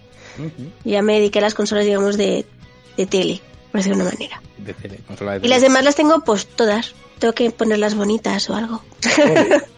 Eh, Javi, tú seguro que Atari no te la has perdido. No, ni, ni el Spectrum, ni el Commodore, ni, ni vamos, ni lo que había por aquel entonces, un poco más. Pero no, yo curiosamente una, no me la perdí, pero sí que tardé mucho en entrar. Sería la sexta, creo que es, que es la anterior a la que dice Zucho, que es pues tema de Play 2, eh, Dreamcast, Saturn, bueno, de hecho Saturn y Dreamcast nunca las llegué a tener ni, ni pude disfrutar nada. Eh, GameCube tampoco. Entonces, pues, y, la Play 2, que fue, digamos, mi consola de esa generación, eh, tardé bastante en tenerla. O sea, hubo como un periodo ahí después de Play 1, que no, no sé qué andaba haciendo, la verdad, tengo una memoria muy difusa de esos años. no se estaría comiendo niños o algo, como dice Zucho. y, y nada, pero después sí, a la siguiente generación ya la cogí. Pero esta última sí que me la he vuelto a perder también. He jugado algunos títulos esporádicos, pero he estado más otras cosas y jugando lo que me llegaba por Steam. Y ya. Bueno, oye, eh, Juanpe, tú que eres un jovencillo, ¿qué generación te has perdido, hijo? Pues eh, como, bueno, aparte de todas estas, yo creo que más que generación, eh, voy a especificar un poquito más y me he perdido todo lo que no fuese de las eh, grandes compañías. Es decir, yo Sega para mí no existía. Pero es que Sega es una gran compañía, Pues, desgracia. eh, direct- eh, pues eh, cuando sacaba consolas para mí no existía ni Dreamcast, ni Mega Drive, ni nada de nada. Pero bueno, Pero si tengo que decir generación y dejando a un lado mm, PS1, que sí más, es más bien una generación intermedia, la parte de Nintendo 64, PSX y demás, X, la primera X, aunque la primera Xbox creo que es posterior, pero todas esas no las, no las, no las tuve. Yo ya pude jugar a consolas de otros, pero yo no las tuve. Fíjate, pues yo, ahora que lo has dicho, la primera Xbox creo que es la única consola a la que no he jugado nunca. O sea, no te sabría decir ni cómo su interfaz, ¿no? La he jugado. Eh, Pepe, Pues yo diría que he tocado todas, pero muy en, en épocas muy distintas de las que salieron. O sea, creo que la única generación que he- que le he dado bastante bastante bien ha sido la actual. fíjate. O sea, porque de pequeño, por ejemplo, Play 1, Play 2 no tuve hasta 6-7 años después, casi con la siguiente generación. Y he ido siempre usando consolas de todas, pero, pero a- en épocas muy distintas. Pues yo creo que hasta se disfruta más, ¿eh? Si no dependes de la actualidad y juegas a tu pedo, yo creo que mola más. Rami, eh, no sé si falta alguien por contestar, pero si faltas tú, contesta y siguiente pregunta. Sí, yo, bueno, obviamente por edad, eh, sí que tengo eh, recuerdos de algún Spectrum en mi casa y demás, pero bueno, mi hermano tocándolo él y, y poco más. Pero yo sí que hay una generación que creo que salté muy de puntillas, es decir, yo pasé de Game Boy, de Game Boy Color y, y Advance y demás, pasé directamente a Nintendo 64. Yo toda esa época de Super Nintendo, Mega Drive y demás, no significa que no la jugara, pero yo no tuve ninguna de esas máquinas en mi casa y bueno, picoteaba algo pues a lo mejor en tu casa, Juan, y en casa de, de amigos y demás, pero fue una generación que me perdí y que sí que he jugado alguno de los juegos posteriormente, pero pero creo que es esa la que la que pasé por alto. Bueno, pues vamos a seguir entonces con la siguiente preguntica de Antonio Moreno. Hola Ramiro y equipo, dejo esta pregunta escrita que estoy en plena vorágine de fin de curso y me expreso mejor por escrito. Está ahí tomando apunte, le echa fuego el boli y tal. ¿Qué opináis de la Game Gear Micro? ¿Creéis que va a funcionar o solo será un producto más en la estantería junto a las otras microconsolas? Gracias. Bueno, pues creo que esto queda más que respondido. Y yo hacer una diferencia, es que, y creo que lo he dicho antes, que, es eso, que como definición sí es una microconsola, pero no es una NES Mini, ni es una Mega Drive Mini, ni demás. Yo creo que no es jugable. Vamos, no, por tamaño, pero aporto solo eso. Vamos con el audio de José.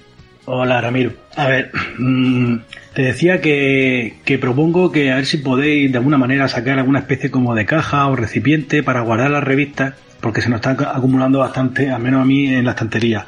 También pues con alguna fundilla para las ilustraciones o para los marcapáginas. Mira a ver si es posible que, que saquéis eso a precio baratito, por fin. Venga, un saludo. Pues bueno, José, otra de las cuestiones que además ayer hablamos entre nosotros, entre Juanpe, eh, Juan y yo, es ese tema de- del famoso revistero, que esto llevamos viéndolo desde hace mucho tiempo, pero hasta ahora las soluciones que nos han dado no han sido óptimas, pero lo seguimos teniendo en la cabeza y eso es así, ¿a que sí, Juan. Pues te diría que sí, pero no te estaba prestando atención, voy a ser honesto. Eh, revistero, un socio llamado Ah, José nos dice, oye, que cuando queráis revistero y un archivador para láminas, mira, Lima las tiene ahí todo muy bien puesta, yo tengo un archivador también, no es tamaño B5, uso un, un DIN A4 y aunque me sobra un poquito, pero, pero da igual, se archivan super guay. Que revistero, Juan, a que Eh, hace, hace menos de 24 horas hemos hablado de eso. Hace menos de 24 horas hemos hablado de ello. mm, Yo ya, para mí eso es el santo grial de GTM, porque es, yo qué sé, conseguimos hacer una portada que brille en la oscuridad y somos absolutamente incapaces de hacer un revistero.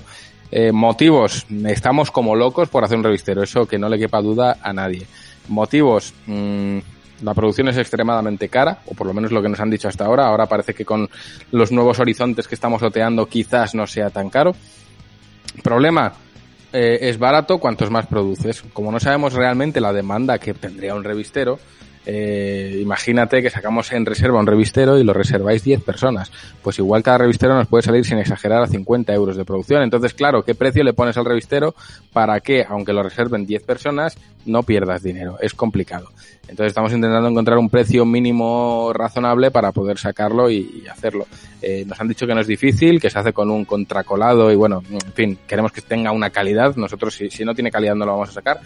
Y ahí viene el segundo problema, es el envío del revistero. Porque si lo montamos como un desmontable, pues al final es el típico cartón doblado que a nadie le gusta, entonces queremos mandar algo sólido y, y ahí en la logística está Rami que se rompería la cabeza cuando consiguiésemos hacer ese, ese revistero. Pero yo creo que quizás a lo largo de este año, quizás veamos la luz y pueda haber algo, pero ya os digo que parece más sencillo lo que es y luego es súper complicado. Y otra cosa que nos encantaría hacer es un archivador donde meter las láminas al tamaño de las láminas, que parece una tontería, pero resulta que tamaño B5 no hay ni un puto archivador y eso que es un tamaño estandarizado.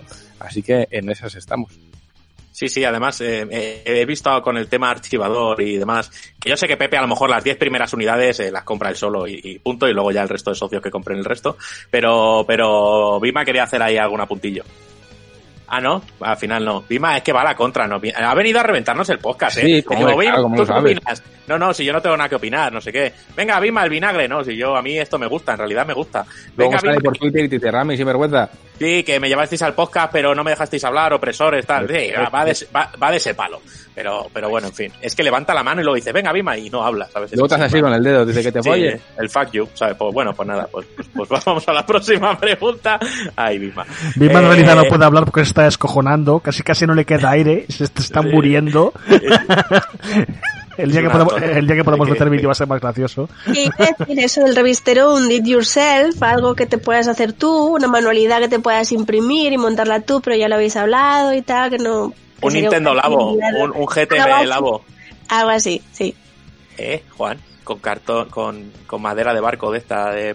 ¿no? GTM Labo. A ver, tú, tú piensas que hoy hemos visto eh, que es posible grabar madera, ¿vale? Eso lo hemos visto hoy en una imprenta. Hemos visto que es posible imprimir en cristal, en un material medio metálico, medio cristalino, en unidades pequeñas. Hemos visto que es posible imprimir en madera. Hemos visto muchas cosas y mi cabeza tiene que asimilar qué nueva gilipollez se me puede ocurrir a mí, que eso me gusta a mí. Pero entre todas las posibilidades que hemos visto, no hemos visto un revistero barato y fácil de enviar. Eso no lo hemos visto. Eh, eh, es que has estado en, en la fábrica de, de Charlie, ¿eh? En la fábrica de chocolate. Has estado hoy ahí, ¿eh? a esa imprenta, ¿eh? que estaba Oh. metida en una urna de cristal, Oh. con, con varios aires acondicionados para que no subiese la temperatura ahí. Ahí se creaba magia. O sea, esa máquina, esa máquina de impresión digital vive mejor que muchos seres humanos. Tiene tres seres- aires acondicionados para ella sola, un cuarto para ella sola, Un porque tiene que purificador de tener aire. un purificador de aire, tiene que tener una temperatura y un aire muy, muy controlado. Y era ahí como, como la vaca de Kobe, que la tienen ahí dándole Sí, sí. masajes, pues ese- Había un señor ahí que hacía cosas con ella, pero lo importante era la máquina. sí, iba engrasado el hombre, así no sé qué haría con la máquina. Yo eh, quiero imprimir ahí. Eh, Ya, y yo. A ver qué pasa. Bueno, vamos con el audio de David. Buenas, Ramiro. Yo quería hacer como sugerencia que tema de descargas para los usuarios, que también estén las revistas GTM2. He visto el concurso y ya de camino te lo comento. A ver si se puede hacer eso, como descargar las revistas GTM2. Venga, un saludo. Pues bueno, esto es una pregunta que me hacen bastante por soporte. Me dicen siempre, oye, ¿por qué no se pueden bajar los GTM2? Eh, y es una respuesta que me he cansado de dar. Así que, Juan, porque a lo mejor la gente se cree que yo tengo un discurso y tú tienes otro, para que vean cuál es la auténtica respuesta y qué casos horribles en el pasado ha habido con los artes de compañeros de GT. Ah, bueno, no, la, la respuesta no, el discurso no varía. Realmente es porque hay una serie de hámsters peludos que se meten en los sistemas, ¿no? ¿No va, no va por ahí el tema, Rami? Y se mete la cucaracha la pata térmica de la Play Eso 4. es. Luego está el Velociraptor. No, la respuesta es muy sencilla. No lo ponemos porque ocurre, tristemente. Somos conscientes de que GTM está pirateada, ¿vale? Es muy fácil encontrar una GTM en PDF si te mueves un poco. Y somos conscientes. Mucha gente nos ha dicho que por qué no hacemos nada para evitarlo y nosotros somos de la teoría de que el que consume pirata porque se lo pongas más difícil no va a pagar. Entonces, si alguien se descarga nuestro trabajo y a través de esa descarga descubre que hay mucho cariño y, acaba suscribiéndose, pues nosotros lo agradecemos de corazón, pero no le ponemos trabas a que nos pirateen la revista y somos conscientes de que es parte de, ello y no vamos a luchar contra ello. El que quiera disfrutarla así es libre y ojalá la disfrute mucho. Eh, dicho esto, no lo aplicamos tanto así con los especiales y no por el tema de los textos, nos importaría poco que nos lo pirateasen y los leyesen, sino por el tema de los artes. Los especiales van ilustrados por nuestro equipo y son trabajos que les lleva mucho tiempo hacer. Eh, ¿Cuál es el problema de esto? Que hay mucha gente que aprovecha que el PDF va en una resolución buena para extraer ese arte, imprimirlo y ponerlo a la venta. Y hemos encontrado artes de, de los especiales a la venta en convenciones, en eventos y tal, artes que han hecho nuestros artistas y que han acabado siendo imprimidos y vendidos por, más gente. Entonces, procuramos que el acceso al material digital de, de, de, ese tipo de arte, como son nuestras portadas o como son las ilustraciones, no quede colgado en ninguna red. Entonces, eh, sí, nos pueden piratear la revista, pero ya temas tan específicos como el trabajo de nuestros compañeros, sobre todo por la posterior explotación que puede haber, no, no lo compartimos. Una cosa es que nos pirateen la revista y la lean, y otra cosa es que encima cojan los, los, las ilustraciones y las vendan. Eso no, no tiene cabida. Por eso los especiales, pues solo se pueden conseguir en formato físico y se pueden comprar por la tienda o estando suscrito te toca cada cuatro meses y tan feliz.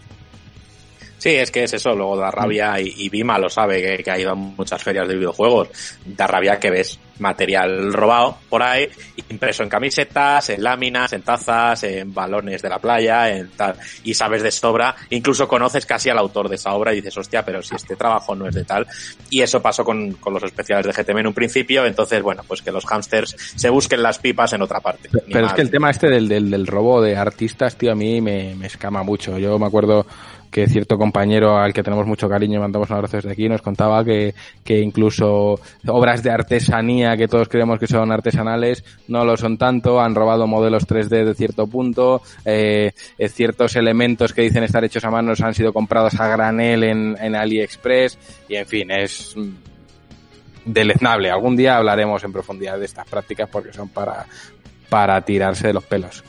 Más preguntas. Trae, traemos a Buru y decimos al final que es artesano y, y, estas cosas las detecta y sabe cuando se venden cosas por artesanía que luego pues sí. canta, canta AliExpress o es pillado de AliExpress y luego retocado para que no lo parezca o, o algo así, pero sí. Marbles, marbles. Marbles buenos. Vamos con la pregunta de Omar. Eh, hola, buen día acá desde México.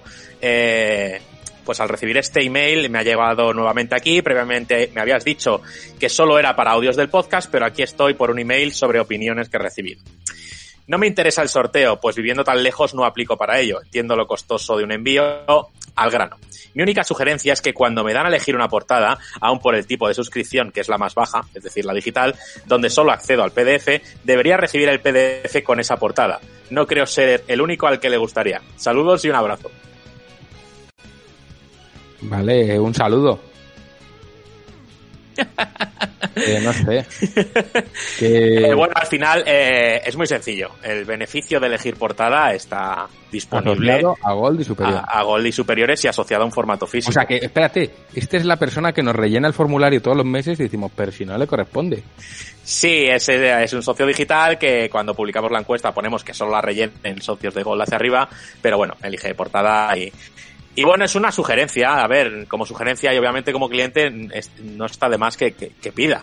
Pero, pero bueno, al final eso creo que es más complejo de lo que parece. Habría que generar tres PDFs con tres portadas. Luego yo hacer un recuento de los digitales, a ver qué portada quieren y a ver a qué mailing hacemos eh, según la portada que han creado y demás, y es un beneficio que no está asociado a la suscripción digital ni a la suscripción Silver, entonces solo es para nuestros formatos físicos. No para entonces, por, por matizar, eh, la solución a esta problemática que nos plantea sería ser capaces de discriminar entre tipos de usuario y que los usuarios digitales no pudiesen realizar esa encuesta. Eso sería lo óptimo. La realidad es que somos un medio tan pequeñito y tan humilde que no tenemos el dinero para hacer un desarrollo que nos permita diferenciar diferenciar usuarios. Entonces, cualquier usuario puede rellenar esa encuesta, pero solo se tienen en cuenta a los usuarios de Gold para arriba. Es decir, que si eres socio digital, aunque rellenes la encuesta, te va a llegar la revista Monday Lironda con la portada oficial. Igual que si eres Silver, te va a llegar a tu correo la revista con la portada oficial. Pero no, no podemos hacer discriminación. Como ha dicho Rami, sería una auténtica locura generar tres PDFs y enviar dependiendo. No, no, no. Eso sería, sería absurdo. No, pero que aceptamos la, la, la sugerencia, ¿eh? Bueno, pues vamos aquí con el audio de Vincenz. Buenas, gente. Una preguntita fácil. ¿Tenéis fecha o tenéis pensado seguir haciendo los GTM Remake? Es que quedan mucho mejor en la estantería. Estaba papá Juanpe. Pues de esto hemos hablado también hace menos de 24 horas, que Juanpe le explicaba a ese señor de la imprenta, oye, es que mira, estamos rehaciendo los números originales porque quedan mejor en la estantería. Y se lo explicó tal cual. Así que Juanpe, de- esta pregunta va for you. Pues, a ver, es una, es una buena pregunta y, y no, no lo hemos tratado pocas veces en las últimas semanas. No, no solo los últimos días, sino que lo hemos, lo hemos puesto sobre la mesa porque nuestro plan sí, y, y lo, y, lo, y lo puedes confirmar, lo, puedes citar la fuente, podéis, podéis, podéis dar palmas si queréis. Es que nuestro plan es, por lo menos, sacar un remake más antes de que se vaya el año. Eh, los remakes no es que lo vayamos a retomar, es que nunca se han dejado de retomar. El problema es que eh, nosotros quizás, eh, debido a que, a que cuando sacamos los primeros remakes no teníamos otros o tantos proyectos en los que embarcarnos que podíamos dedicarnos más a ello. Y de hecho, pues, de- cuando llegó un punto en el que dijimos, el, el ritmo de los remakes tiene que frenar. Lo dijimos así, porque no podíamos... eh, no podíamos sacar eh, todos los meses un remake y una revista, un remake y una revista. Ya no solo por nosotros, que eh, a lo mejor ha llegado un momento si nos podemos organizar para hacerlo, sino porque eh, no se venderían. Eh, sería saturar, saturar a todos los socios de decir, oye, es que no puedo, eh, y, y un remake, y un anuario, y un Blasphemous, y un no sé qué, y un no sé cuánto. Eh, Nadie puede llevar ese ritmo de compra, por lo tanto, eh, ni nosotros tampoco de trabajo. No, ya digo que, todo el mundo esté tranquilo, que no se ha descartado, no se ha abandonado. Lo único es que vamos a llevar un ritmo muchísimo más calmado para que el, el remake salga perfecto. Y nosotros nos comprometimos a sacar los 20 números primeros que están en el antiguo formato, eh, los 19, porque el 20 ya es el nuevo, eh, en remake y van a salir. Ya os digo yo que yo me comprometo aquí que van a salir. GTM no cierra, GTM no se muere sin que salgan esos remakes. Y ya os digo que a- antes de que acabe este año, pues habrá, creo que es el cuarto remake. Sí, sí, es como dice Juanpe, es, es saturar al final. Si una editorial te saca un- una publicación cada 15 días, al final acabas sobresaturado, no, no terminas de digerir tanto la suscripción como si sacamos un libro de arte o, o- o- un anuario y demás. Es sobresaturar un mercado que no es necesario. Hay que dar a la gente cuando lo pide y de manera espaciada para que puedan disfrutar de todo, puedan eh, disfrutar tanto la revista como el último libro que ha sacado, un espacio de tiempo, pues aquí tenemos otra cosita y demás. Eh, lo maravilloso sería, venga, enterrarnos a billetes y demás, pero es que sabemos que no es que no nos enterréis a billetes porque luego la, la acogida es increíble. Pero creo que hacia vosotros también es un, poco de respeto y respeto hacia el trabajo que hacemos. O sea, darle el tiempo que necesita también de cocción y daros el tiempo que necesita también a vosotros para disfrutarlo. Y ya está. Pero vamos, los remakes van a salir, Juanpe, tú ya has firmado. O sea, tú ya te quedas Sí, sí, solo sí, en GTM con su bocata de mortadela haciendo remakes. Ah. Yo, yo dije, sí, sí, sí, sí, sí, eh, eh, programa número 71 está grabado, ¿eh? Yo lo que digo lo cumplo. Juanpe con 71 años haciendo remakes. Sí, sí, bueno, pues. La mortadela ya en puré, pero bueno. Bueno, vamos con, vamos a, con la pregunta escrita de Felipe. Buenas, mando una pregunta, sugerencia para el podcast. Una mejora sería que cada X tiempo proponer un tema de debate para hablar con alguien oyente, o sea, con algún oyente, y debatir en directo sobre un tema que le apasione. Ejemplo, ahora viene el mundo de The Last of Us parte 2, pues algo relacionado con ello. Otra sugerencia también, a modo de preguntas y respuestas sobre el conocimiento de curiosidades de empresas, de videojuegos, etc. etc. Bueno, eh, si quieres respondo yo. Básicamente, hoy aquí hay dos socios de la revista participando en el podcast, así que siempre invitamos, y, y justo más ahora que estamos haciendo el podcast de esta manera, intentamos que siempre haya socios para, para que se involucren, y no es la primera vez, cuando lo hacemos presencial también han participado socios, así que siempre les invitamos a venir al podcast a debatir, a participar y a debatir con ellos en la comunidad de Discord, que también lo hacemos. Así que creo que por esa parte está cubierta. Y la otra sugerencia, modo de preguntas y respuestas o, o dar tips sobre el mundo de los videojuegos, las empresas, las desarrolladoras y demás, pues creo que también, es decir, aquí tenemos a Pepe que vino en un podcast hace tiempo sobre hablar bueno, del tema ports y demás, tenemos la sección que hacen Miguel Paniagua de Vez Canela sobre desarrollo, así que Felipe, dale unas escuchas a los podcasts buenos, que ahí tienes material para rato, ¿eh? De verdad, si te interesa el mundo de los videojuegos ya más a tema de desarrollo, empresas, distribuidoras y demás, tienes ahí bastantes cositas y en la revista hay bastantes cosas también, así que Felipe, dale caña. Vamos con el audio de Hugo, la cabra loca. Hola queridos amigos. Ahora que estoy absorto leyendo vuestro fantabuloso anuario que me autorregalé por mi ya pasado cumpleaños, ¿vosotros recordáis algún juego en especial que se en una fecha cercana al vuestro? Yo tengo algún caso como el del remake de Ratchet Clank y Quantum Break, que salieron más o menos a la par, el del remake de Pokémon Plata, que fue mi primer Pokémon propio, o el de Tomb Raider Legend, que fue el juego que cambió completamente mi paradigma vital. Me vuelvo a despedir aprovechando recomendaros escuchar otro podcast, el de Checkpoint, en el que está Paula García de Eurogamer, que es otra de mis referentes porque me encanta cómo lo explica todo. Pues ahí tenemos eh, preguntita de Hugo y sugerencia de, de podcast Checkpoint para que le echéis un, un vistacillo. ¿Sabéis de algún lanzamiento que haya coincidido o esté muy cerca de vuestro cumpleaños? Sacáis ahí, mira Juanpe cómo asiente. Pues venga, Juanpe. Juanpe, para ti. El Mortadelas Odyssey. Eh, no, no, no. Eh, pues... Si no recuerdo mal, eh, y perdón por, por repetirme tanto, eh, Marvel Spider-Man salió en el mes de septiembre, un par de semanas antes de, de mi cumpleaños. Así que, y me lo calcé. Eh, Pepe, ¿cuándo salió Black Sabbath? Eh, Black Sabbath salió, creo que en noviembre. ¿No saldrá un 28 de noviembre? Me pillas, me pillas un poco, tío. Fíjate que. Es que salió el día de mi cumpleaños. Hostia, qué bueno. Entonces lo tengo ahí fichado. Sabía yo que había que hablar de Black Sabbath. Compren Black Sabbath. Eh, más, ya, yo ya he dicho el mío. Joder, si lo sé, te lo hubiese regalado, tío. Ah, se siente. He estado, he estado lento. A ver si para el año que viene. bueno, de hecho lo hiciste, pero bueno. Sí. bueno. Bueno, bueno, bueno. Joder, yo no me acuerdo, pero cercano a mi cumpleaños, bueno, fue a finales de marzo, el mío es en mayo, pero salió Switch y todo lo que acarreó y me cayó una Switch por mi cumpleaños, o sea que bueno, de recuerdo así. Me gustaría poner el típico lanzamientos en mayo y que me enseñen todo el historial de videojuegos que salió en mayo en la historia, pero lo más reciente que me acuerdo es eso. Si tenéis alguno más por ahí, o venga Pepe, dale fuerte. Eh, en mi caso es muy sencillo porque cumpleaños en agosto y en agosto... Eh... Dime, dime, Rami. No, no, que te estaba señalando en plan... Control. ¿No salió, Pues de... ¿No salió en julio? ¿Julio o agosto, Yo- Control? Yo creo que en julio más que agosto, porque me parece Me que en agosto es un yermo que, que no sale nada. Pero oye, fíjate, mira, el más cercano control me vale. Perfecto. Gracias, Rami.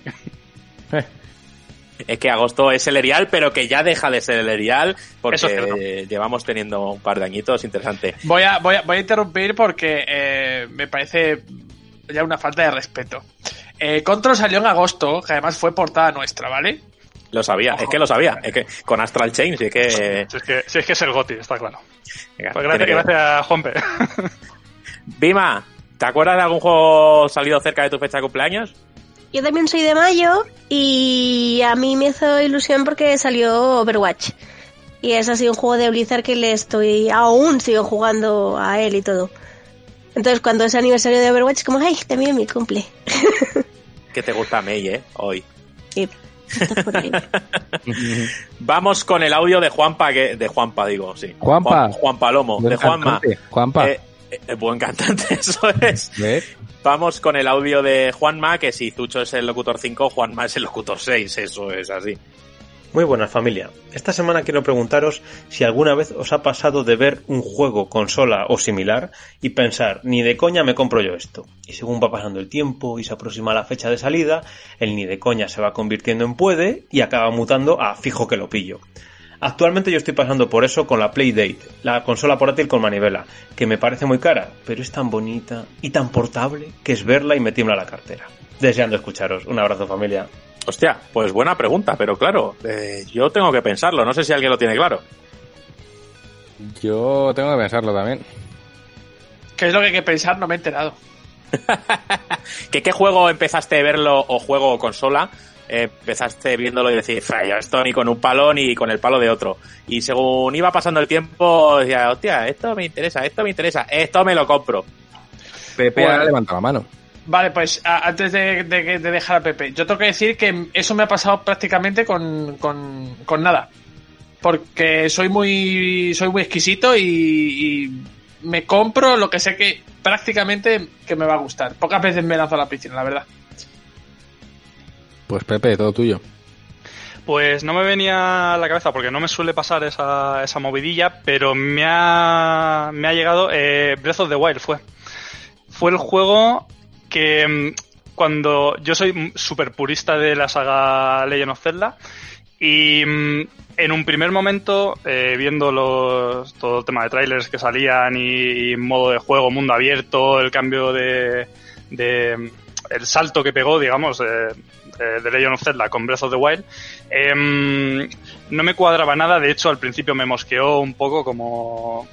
En plan, tío, esto no es un Zelda, eh, no va a ser lo que yo quiero, no es lo que me gusta, no me parece bien. Y conforme fui empezando a ver cosillas, me empezó a engatusar. Y he de decir que eh, hoy en día es, si no mi Zelda preferido, uno de mis Zeldas preferidos. Fíjate. Javi, todo tuyo.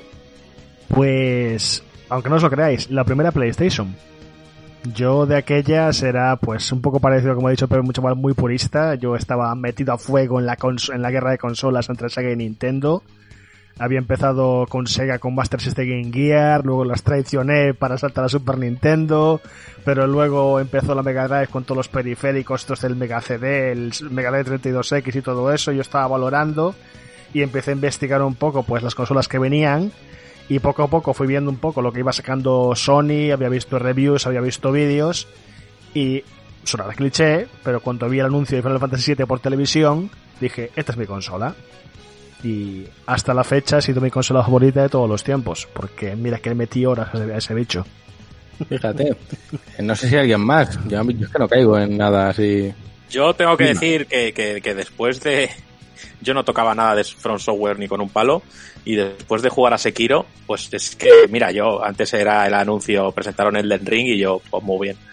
O sea, sin más, o sea, no, no le iba a prestar atención. Pero ahora quiero que me enseñen y ojo, ojo que compro. Aunque luego Miyazaki me mee en las cuencas de los ojos y ya está, pero, pero me ha, tras probar Sekiro me ha generado un interés por ver qué hacen. Así que puedo decir eso, no se ha materializado todavía, ni lo he comprado, pero seguramente es posible que lo haga.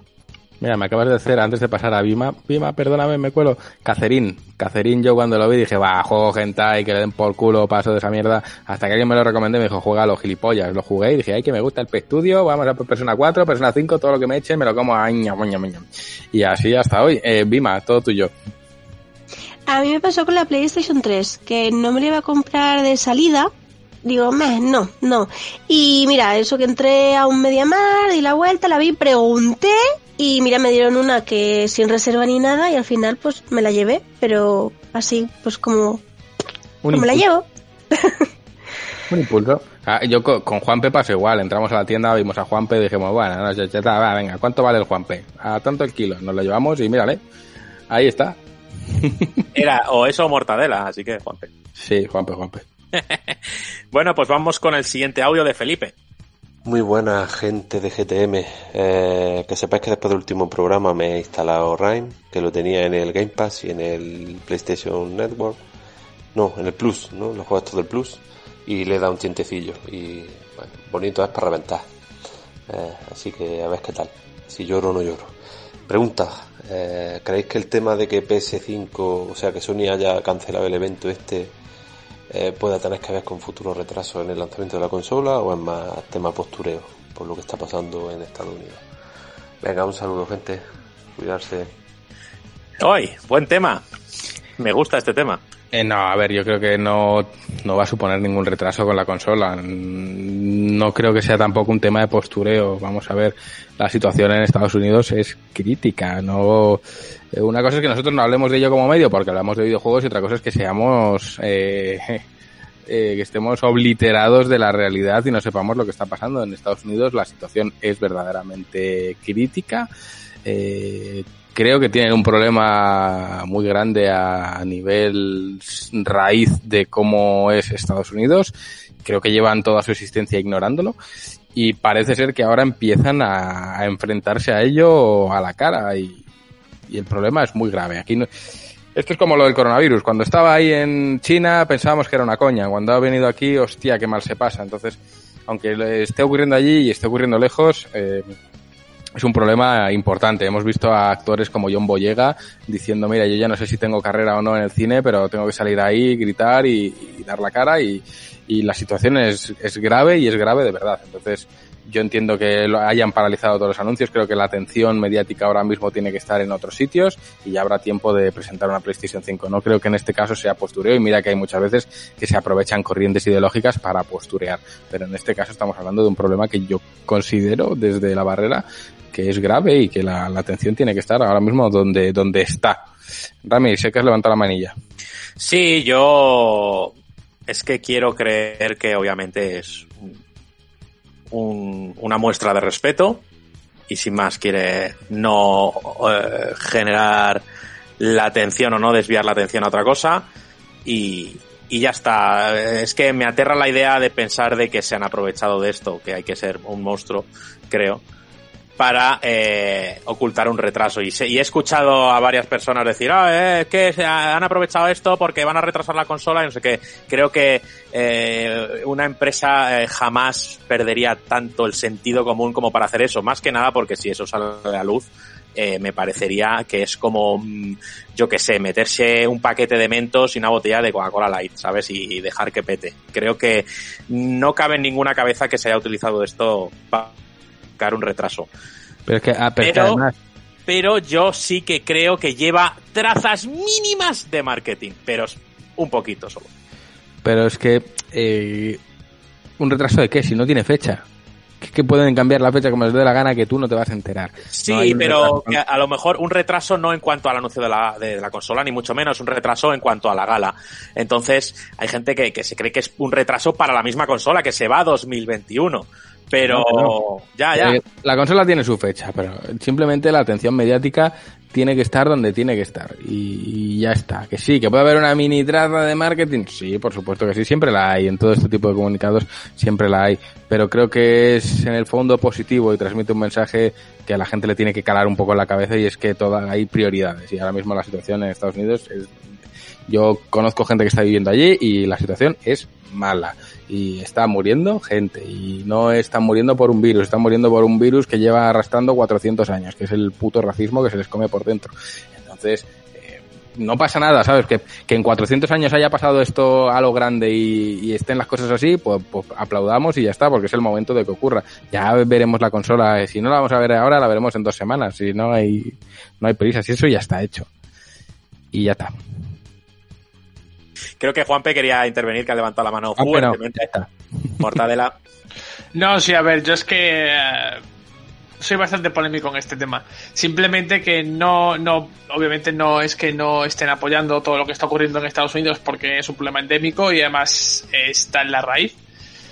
Pero es lógico pensar que es un movimiento empresarial muy lógico, valga la redundancia. Es decir, no puedo ponerme yo, no puedo desvincularme de lo que ocurre a mi alrededor eh, absolutamente y vivir en mi, en mi burbuja eh, y esto me va a beneficiar, me va a beneficiar porque estoy apoyando, eh, me, voy a, voy a pro, aprovechar en cierta manera el, el, movimiento, voy a, a, a, ¿cómo decirlo? Sí, voy a mostrar mi apoyo, pero al mismo tiempo yo salgo ganando. Y, es, y es lógico, ¿no? Nosotros, eh, cuando ha venido la pandemia, nos hemos tenido que adaptar, ¿no? Pues las empresas con este otro virus, como bien ha dicho Juan Calle en Estados Unidos, todo el mundo se está, se está teniendo que adaptar. Y yo, y yo creo que igualmente tiene, Sony ha hecho, eh, ha mirado también por la, por la vertiente de decir, oye, si nosotros sacamos esto ahora, aparte de que no es, eh, no, no, no es considerado con la situación que está ocurriendo ahora, eh, obviamente eh, nuestra imagen se va a ver perjudicada. Y como, como empresa es lógico y normal. Es lo que creo yo. Y, a, independientemente de los valores que defiendan en, en, en, desde la compañía, que obviamente están concienciados con la, con, la, con la problemática que está eh, ocurriendo ahora en Estados Unidos. ¿Creéis sinceramente, y os hago una pregunta a todos, que si esta presentación se hubiera realizado, sin más, le hubieran caído palos a Sony? Yo sí. no lo. Yo, ¿Tú sí crees que sí? Sí. Yo creo que no, fíjate. No yo, lo hubiera... creo que, yo creo que, que eh, habría habido eh, comentarios eh, negativos, pero que la, la presentación habría sido igualmente muy vista y muy seguida. Sí, yo creo que, que, pero precisamente eso es distraer un poco el foco mediático. Al final es como cuando pasan todas las movidas aquí en España de que se están desvelando papeles de políticos y de repente empiezan a salir noticias chorra por todas partes que pretenden distraer nuestra atención de lo importante. Pues imagínate el anuncio de una PlayStation 5, distraería la atención a saco. Los medios están deseosos, muchos, los, los medios que son partidarios de, del gobierno de sacar chicha donde sea para distraer la atención. Entonces no hay que darles comida ahora mismo, por así decirlo. Y creo que van por ahí los tiros. Sí, habría gente que les habría dado golpes, incluso pues posiblemente desarrolladoras con las que trabajan, que también se han mostrado comprometidas con esto, posiblemente no se hubiesen mostrado muy de acuerdo con que Sony, su matriz, se ponga a mostrar consolas ahora. Es un tema complicado, yo creo que han hecho lo correcto y no por ser Sony, podría haberlo hecho, de hecho, cualquier consola o cualquier, cualquier máquina, no, no es el momento ahora, al menos en Estados Unidos. Si hubiese estado pasando esto en España, posiblemente se habría anunciado igual, pero no es el caso. Pepe, cuéntanos. Y honestamente, eh, un retraso en un anuncio de dos, tres semanas, un mes, no influye en una consola que es un proceso de producción masivo y. O sea, es absurdo también. Nah, simplemente el anuncio será más tarde y ya está, no pasa, no pasa nada. More questions, Rami.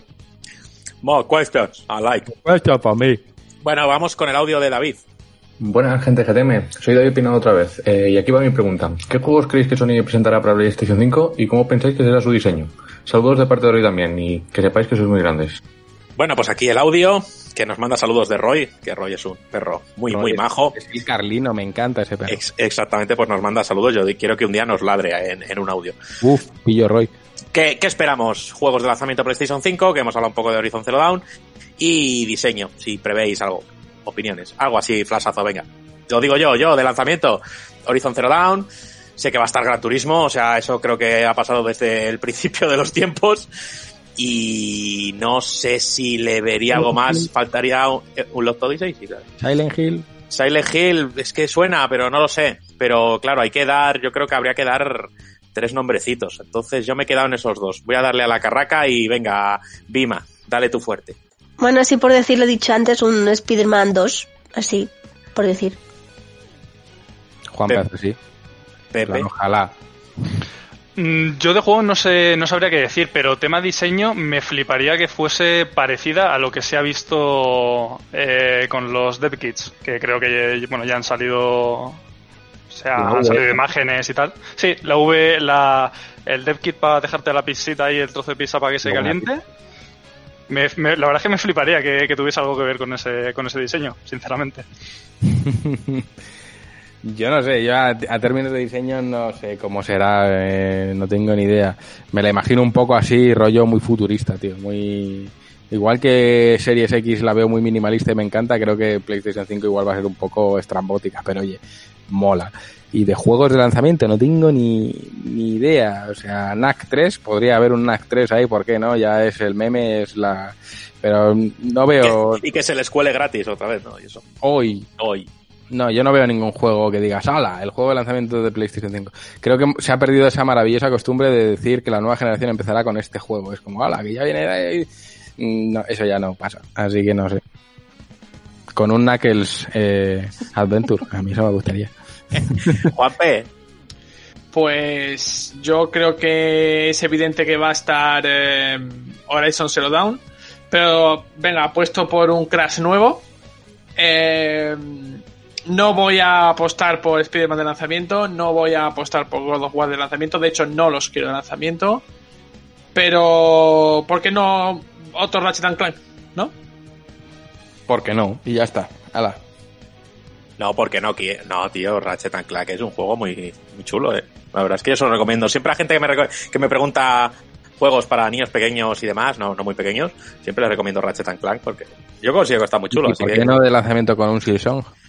Ay, que me gusta a mí. No, pero yo quiero que salga Silson ya, de lanzamiento en- hacia mi pecho, hacia mi pecho. Ay, ¿cómo lo vamos a gozar? Ese no lo jugamos a la vez, ¿eh? Tú me esperas. Como lo tengas que analizar, me da igual, te esperas.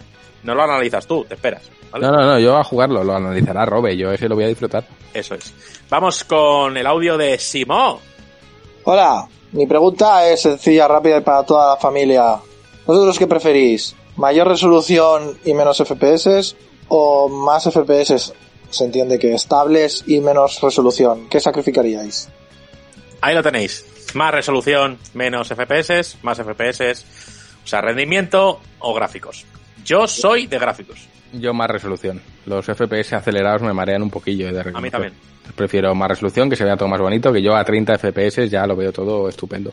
Sí, es que me pasaba que en, en God of War tenías los dos modos, en muchos juegos ya tienes modo rendimiento, modo tal, y cuando puso el de rendimiento era en plan, supongo que es acostumbrarse como todo, y la gente que juega en PC está más acostumbrado a una tasa de frames mucho más estable y mayor, pero yo me parecía que iba el juego pues eh, espídico, ¿sabes? entonces yo, yo tiro más a, a, a resolución. ¿Sabes dónde lo noto mucho antes de dar paso a Pepe? En el Mario Kart, tío. Mario Kart va a 60. Cuando lo pones en cuatro jugadores baja a 30 y se nota un cojón. Y dices, eh, ¿qué pasa aquí? En Mario Kart ET no va fino. Ahí se nota, pero en el resto yo prefiero resolución. Pepe, cuéntame. Eh, yo, yo la verdad es que siempre he tenido un PC bastante malo para la hora de jugar. Eh, y siempre con cada juego que jugaba me tocaba entrar en las opciones, bajar gráficos al mínimo e intentar jugar como se pudiese. Así que yo soy más de rendimiento. De hecho, me parece muy importante lo que has comentado, unos FPS estables. No digo que vayas a 60, sino que si vas a 30, que vayas a 30 todo el rato. Es- me parece que la, la- la estabilidad de los, de los FPS es muy importante. Totalmente. Eh, no sé quién falta por, por, por opinar. Vima, el vinagre, y también luego después Bello, después de Ya no es Vima, es Vina. Es Vina, Vinagar. Yo también soy más de gráficos. Y punto, y ya está, pues ala.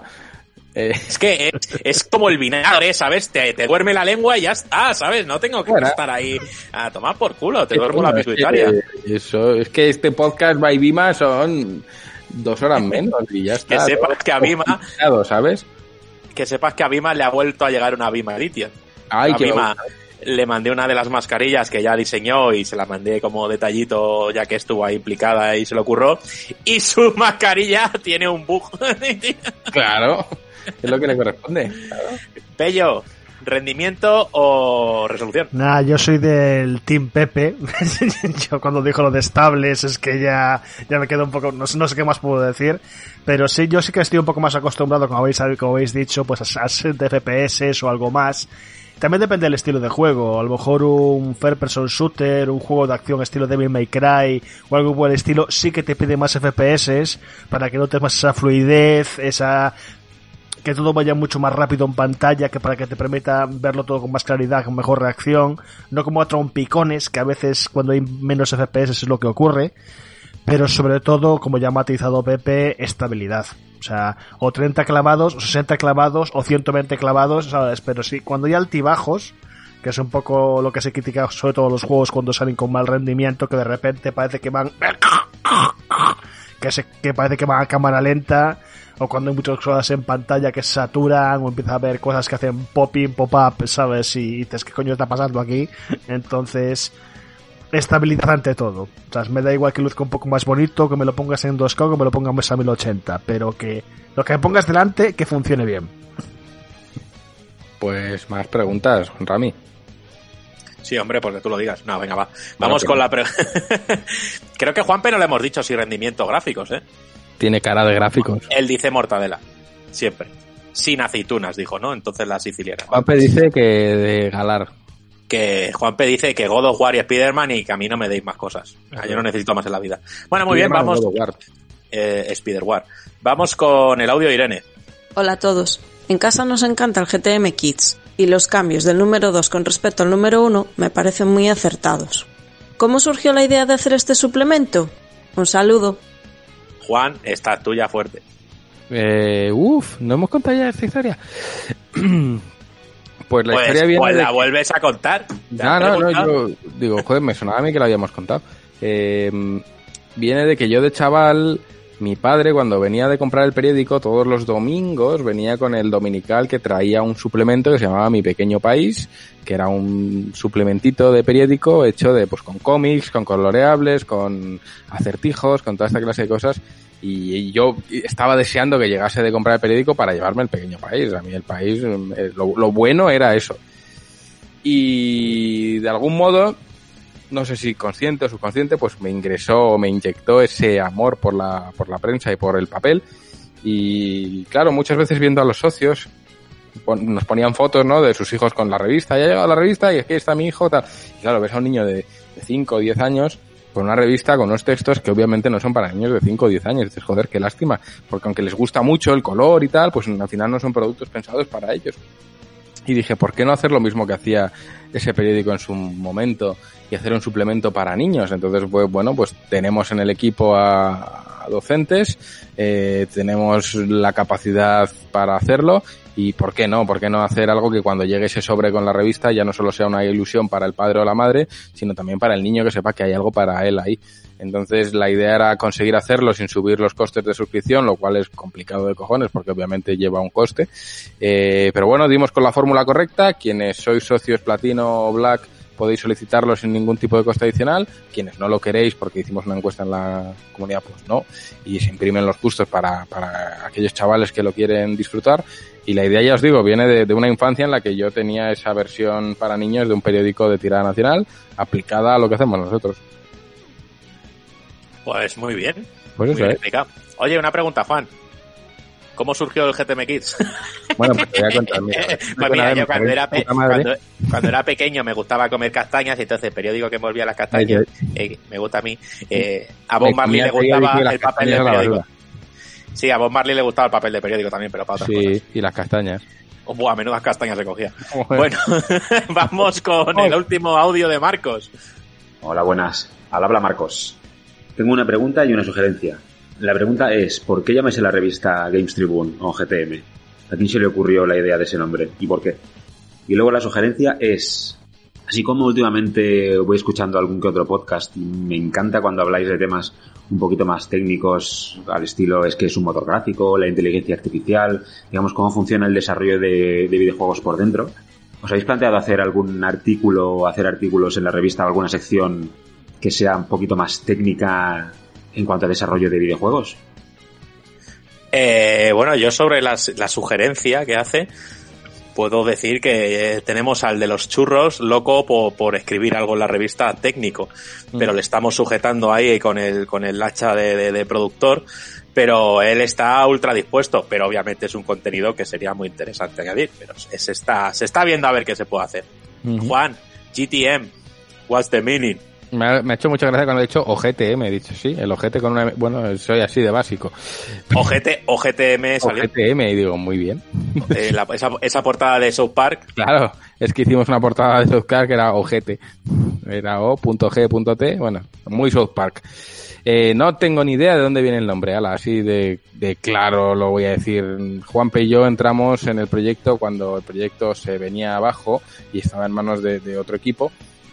Y ya tenía ese nombre, ya era Games Tribune Magazine, entonces no sé muy bien de dónde viene, sé que el origen de la revista nace en un foro que se llamaba Next Gamers o algo así, y montaron una revista, luego en esa revista pues hubo una escisión y parte se quedó en Next Gamers y otros montaron una revista que era Games Tribune.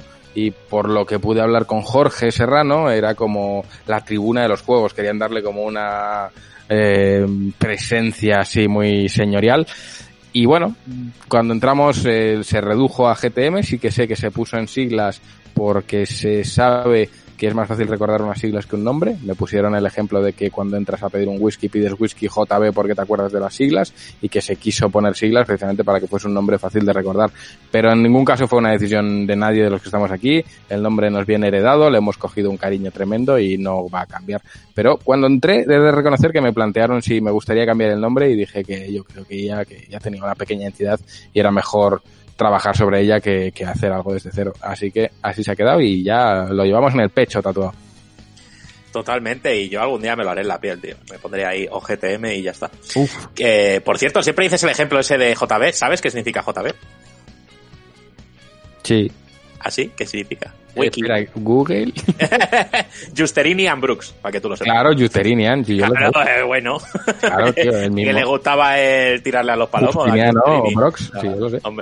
Brooks era el del Pokémon, ¿no? Y, sí. ¿Y qué significa ING? Tu otro banco, que lo sabe todo el mundo. eso es, eso es así. Yo confundo IGN con ING, tío. Eh, muy bien, vale, un buen dato que, que bueno, que creo que va eh, en torno a que también te faltó oxígeno al nacer y entonces, bueno, todo va relacionado. A ver, tuve meningitis, eso sabemos todos que deja secuelas. La meninge te puede, sí, pero Sí, ah, bueno, eh, está- eh, se controla a tiempo. Bueno, pues vamos a hacer sorteo, ya hemos terminado con las preguntas, sorteo numérico en nuestra web, aplicación de Chichinabo, número del 1 al 17, que son las preguntas que han llegado. Eh, no, pues ha salido el 12, que es Juanma. Pues ala, mira, Juanma, locutor 6, te llevas un grid para Xbox One. Eso es.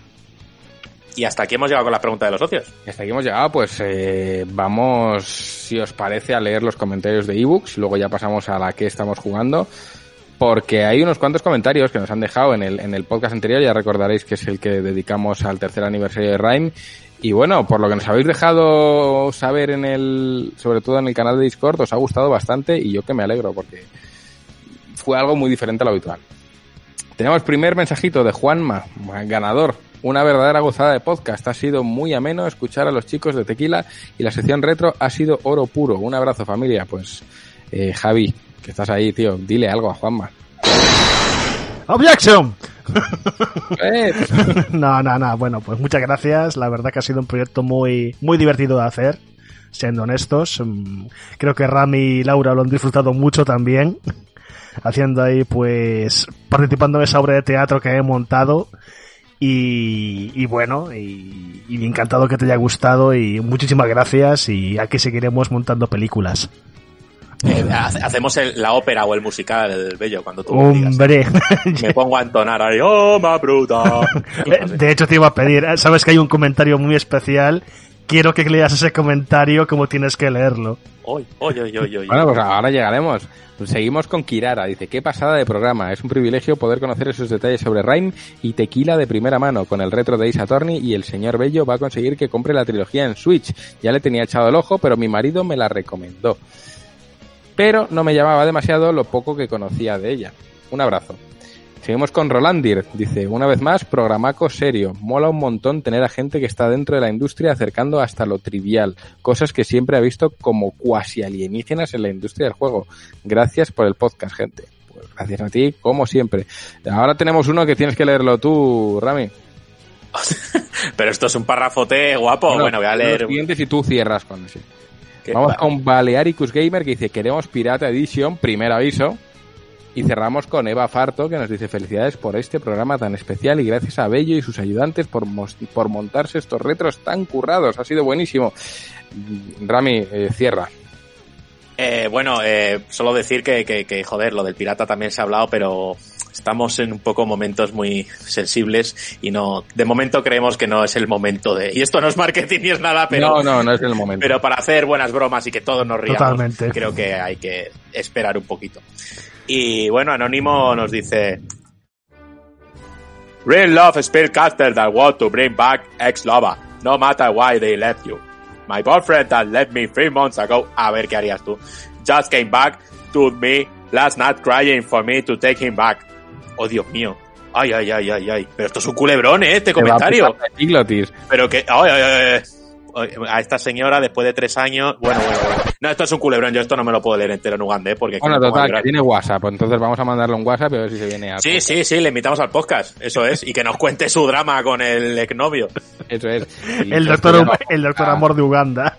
Ah, Oh, Juanpe is taking a photograph of himself. Juan Pelos, pórtatela.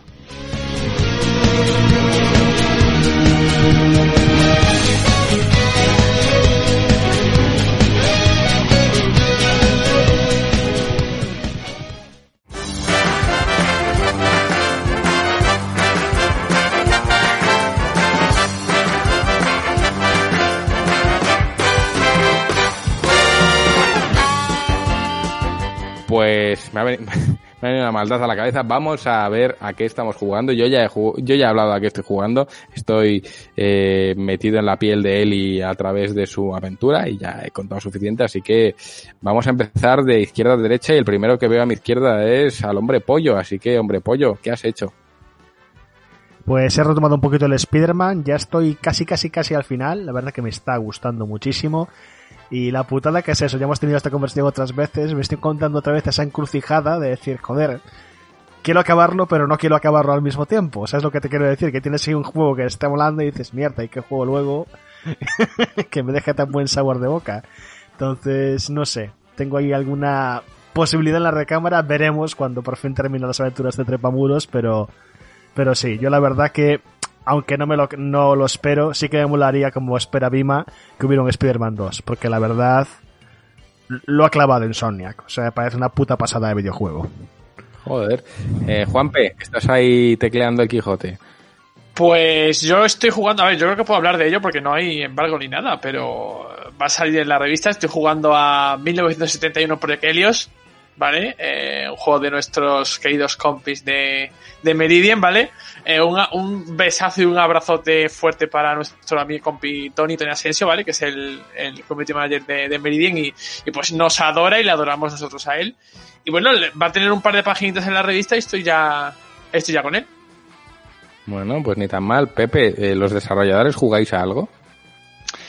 Eh, yo estoy jugando mucho a Black Mucho. Le estoy echando unas horas. que- Eh, bueno, aparte de Black Sad, yo estoy jugando Fahrenheit eh, de Quantum Dream. Porque no he jugado ni Heavy Rain ni Beyond Two Souls y me los quería jugar también. Así que le estoy pegando ahí un, un buen tiento a ver qué tal. Eh, y la verdad es que últimamente estoy teniendo bastante tiempo para jugar, así que también le estoy dando a Overwatch, le estoy dando a Valorant y no me quejo, la verdad. Bueno, ni, ni tan mal. Rami, ¿a qué juega una costra? Una costra eh, juega a quedarse pegada a tu, a tu, a tu piel. Muy poco, tío. Llevo unas semanas de juego mínimo, tío. Estoy hasta los cojones y un día no voy a responder al teléfono y voy a cogerme los doritos y el monster y me voy a quedar ahí viciando hasta que me salgan más costras. Bueno, terminé Alan Wake. Eh, decir que ojalá eh, Control hubiera sido narrado como está narrado Alan Wake y tendríamos un GOTI bastante serio, porque en diseño de niveles y jugabilidad y demás y, dirección artística no tiene nada que envidiar a ningún GOTI, pero la manera de contar la historia, la cantidad de emails y lo difusa que es y, y no puedes plantear una narrativa súper compleja y difundirla tanto en un montón de vías donde enterarte de todo. O sea, ya es que has creado un universo muy complejo, tienes que contar muy bien tu universo para que eso cale en el jugador. Y bueno, he empezado Record, que se llama, eh, que estaba en el Game Pass. Y no sé, era un juego que lo vi, me, me, me hizo gracia y no lo conocía para absolutamente nada.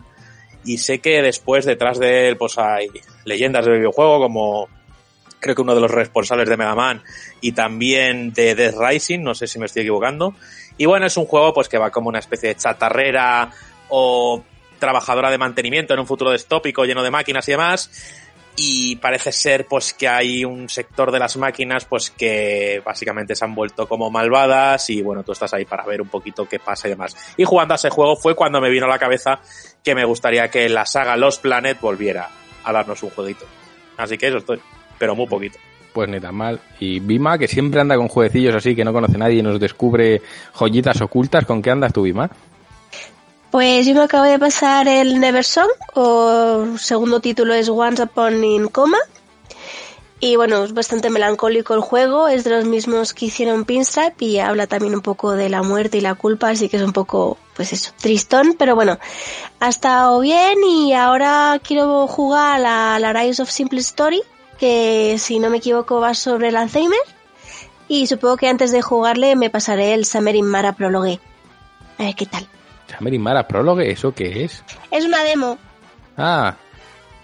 Ah, bueno, claro. Sí, con, con el, con el anuncio de, de, de, de- de la fecha de salida del juego anunciaron también que para Steam habría una especie de Eso demo que al es. final lo han llamado prólogo y que bueno, eh, tiene buena pinta. Yo, Tengo estoy- ganas de Summer in Mara. yo la verdad que estoy intentando pillarla también porque es un juego que me llama mucho la atención. ¿Y qué te llaman, Steam o en Switch?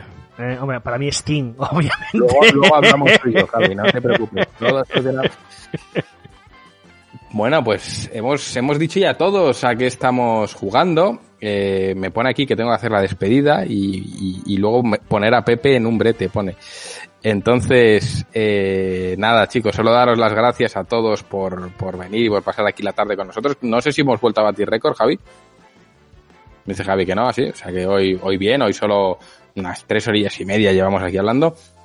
En primer lugar, gracias al dios de la mortadela todopoderoso que encima hoy se ha puesto cámara y nos ha deslumbrado con su presencia. Juanpe, muchas gracias por venir, tío. Nada, eh, yo me vuelvo a mi, a mi acera, eh, abandonado solo, con mi fiambre. Eso es, te has Y- quedado de hambre. Mm, Sí, me, cuando toque volver, pues me avisáis y, y conecto, y ya. Bueno, bueno, ya te avisaremos, ya te avisaremos. Eh, Rami, gracias por venir. Bueno, nada, Yo, yo me quedo aquí, vosotros os vais, yo me pongo aquí a barrer, recojo un poco esto y lo dejo listo para cuando la semana que viene volvamos a grabar.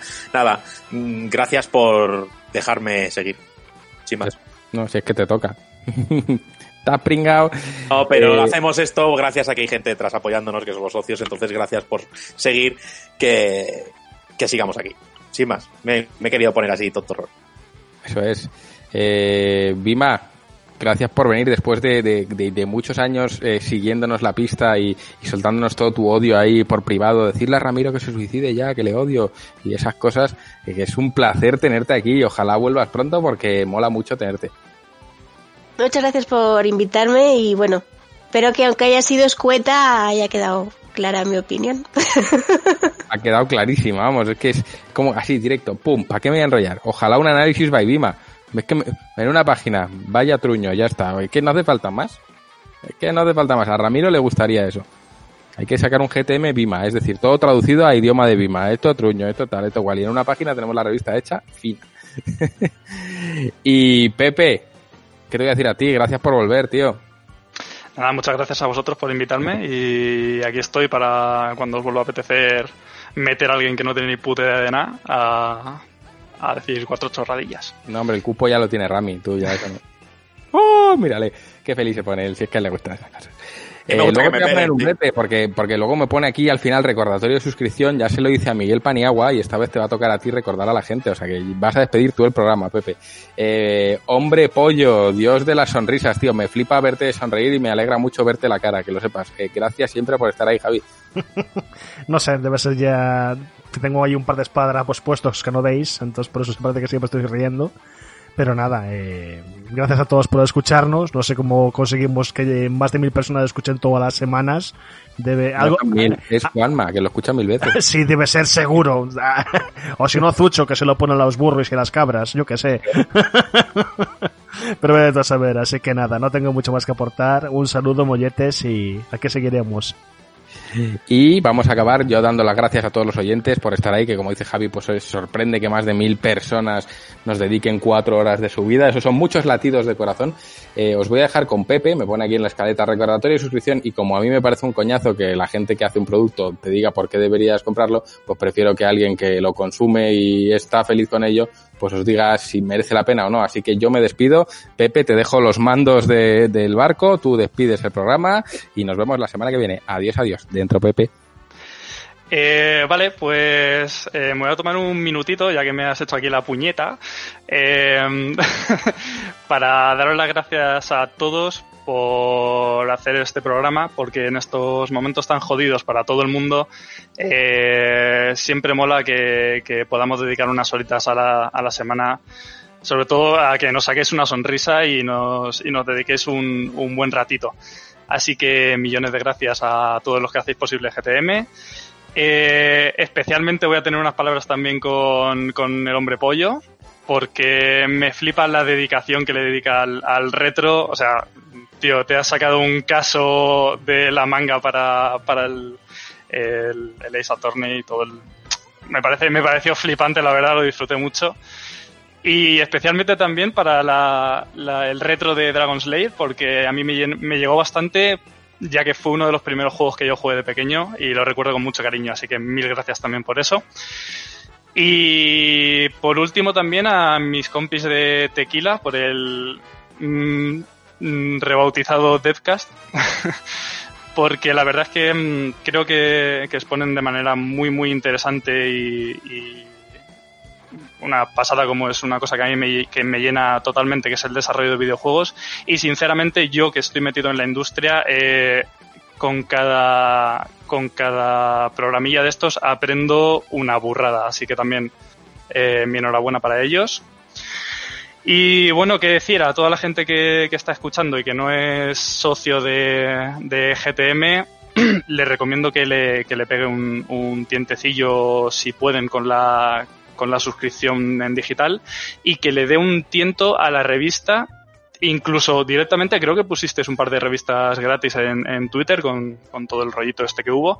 Así que lo recomiendo mucho porque creo que, que, que es muy importante el, el punto de vista del que exponéis eh, todo el tema de desarrollo de juegos y todos los juegos que salen. Eh, es muy importante una prensa libre sin publicidad porque al final eh, te permite hablar eh, desde eh, la libertad total, que no que opino que no tienen la prensa, la prensa que, que se basa en, en, en, la publicidad. Y creo que es una maravilla la forma en la que, la que exponéis los juegos y el, el compromiso que tenéis con, con, esta industria. Así que sin más, eh, por favor, de, dedicarle unos minutitos a esta gente y, y no os vais a arrepentir y seguro que os quedáis muchos, muchos años con ellos. Y nada más, como me has dejado que despida, pues voy a despedir. Así que mil gracias por oírnos y os dejo con estos chicuelos hasta la semana que viene. Chao.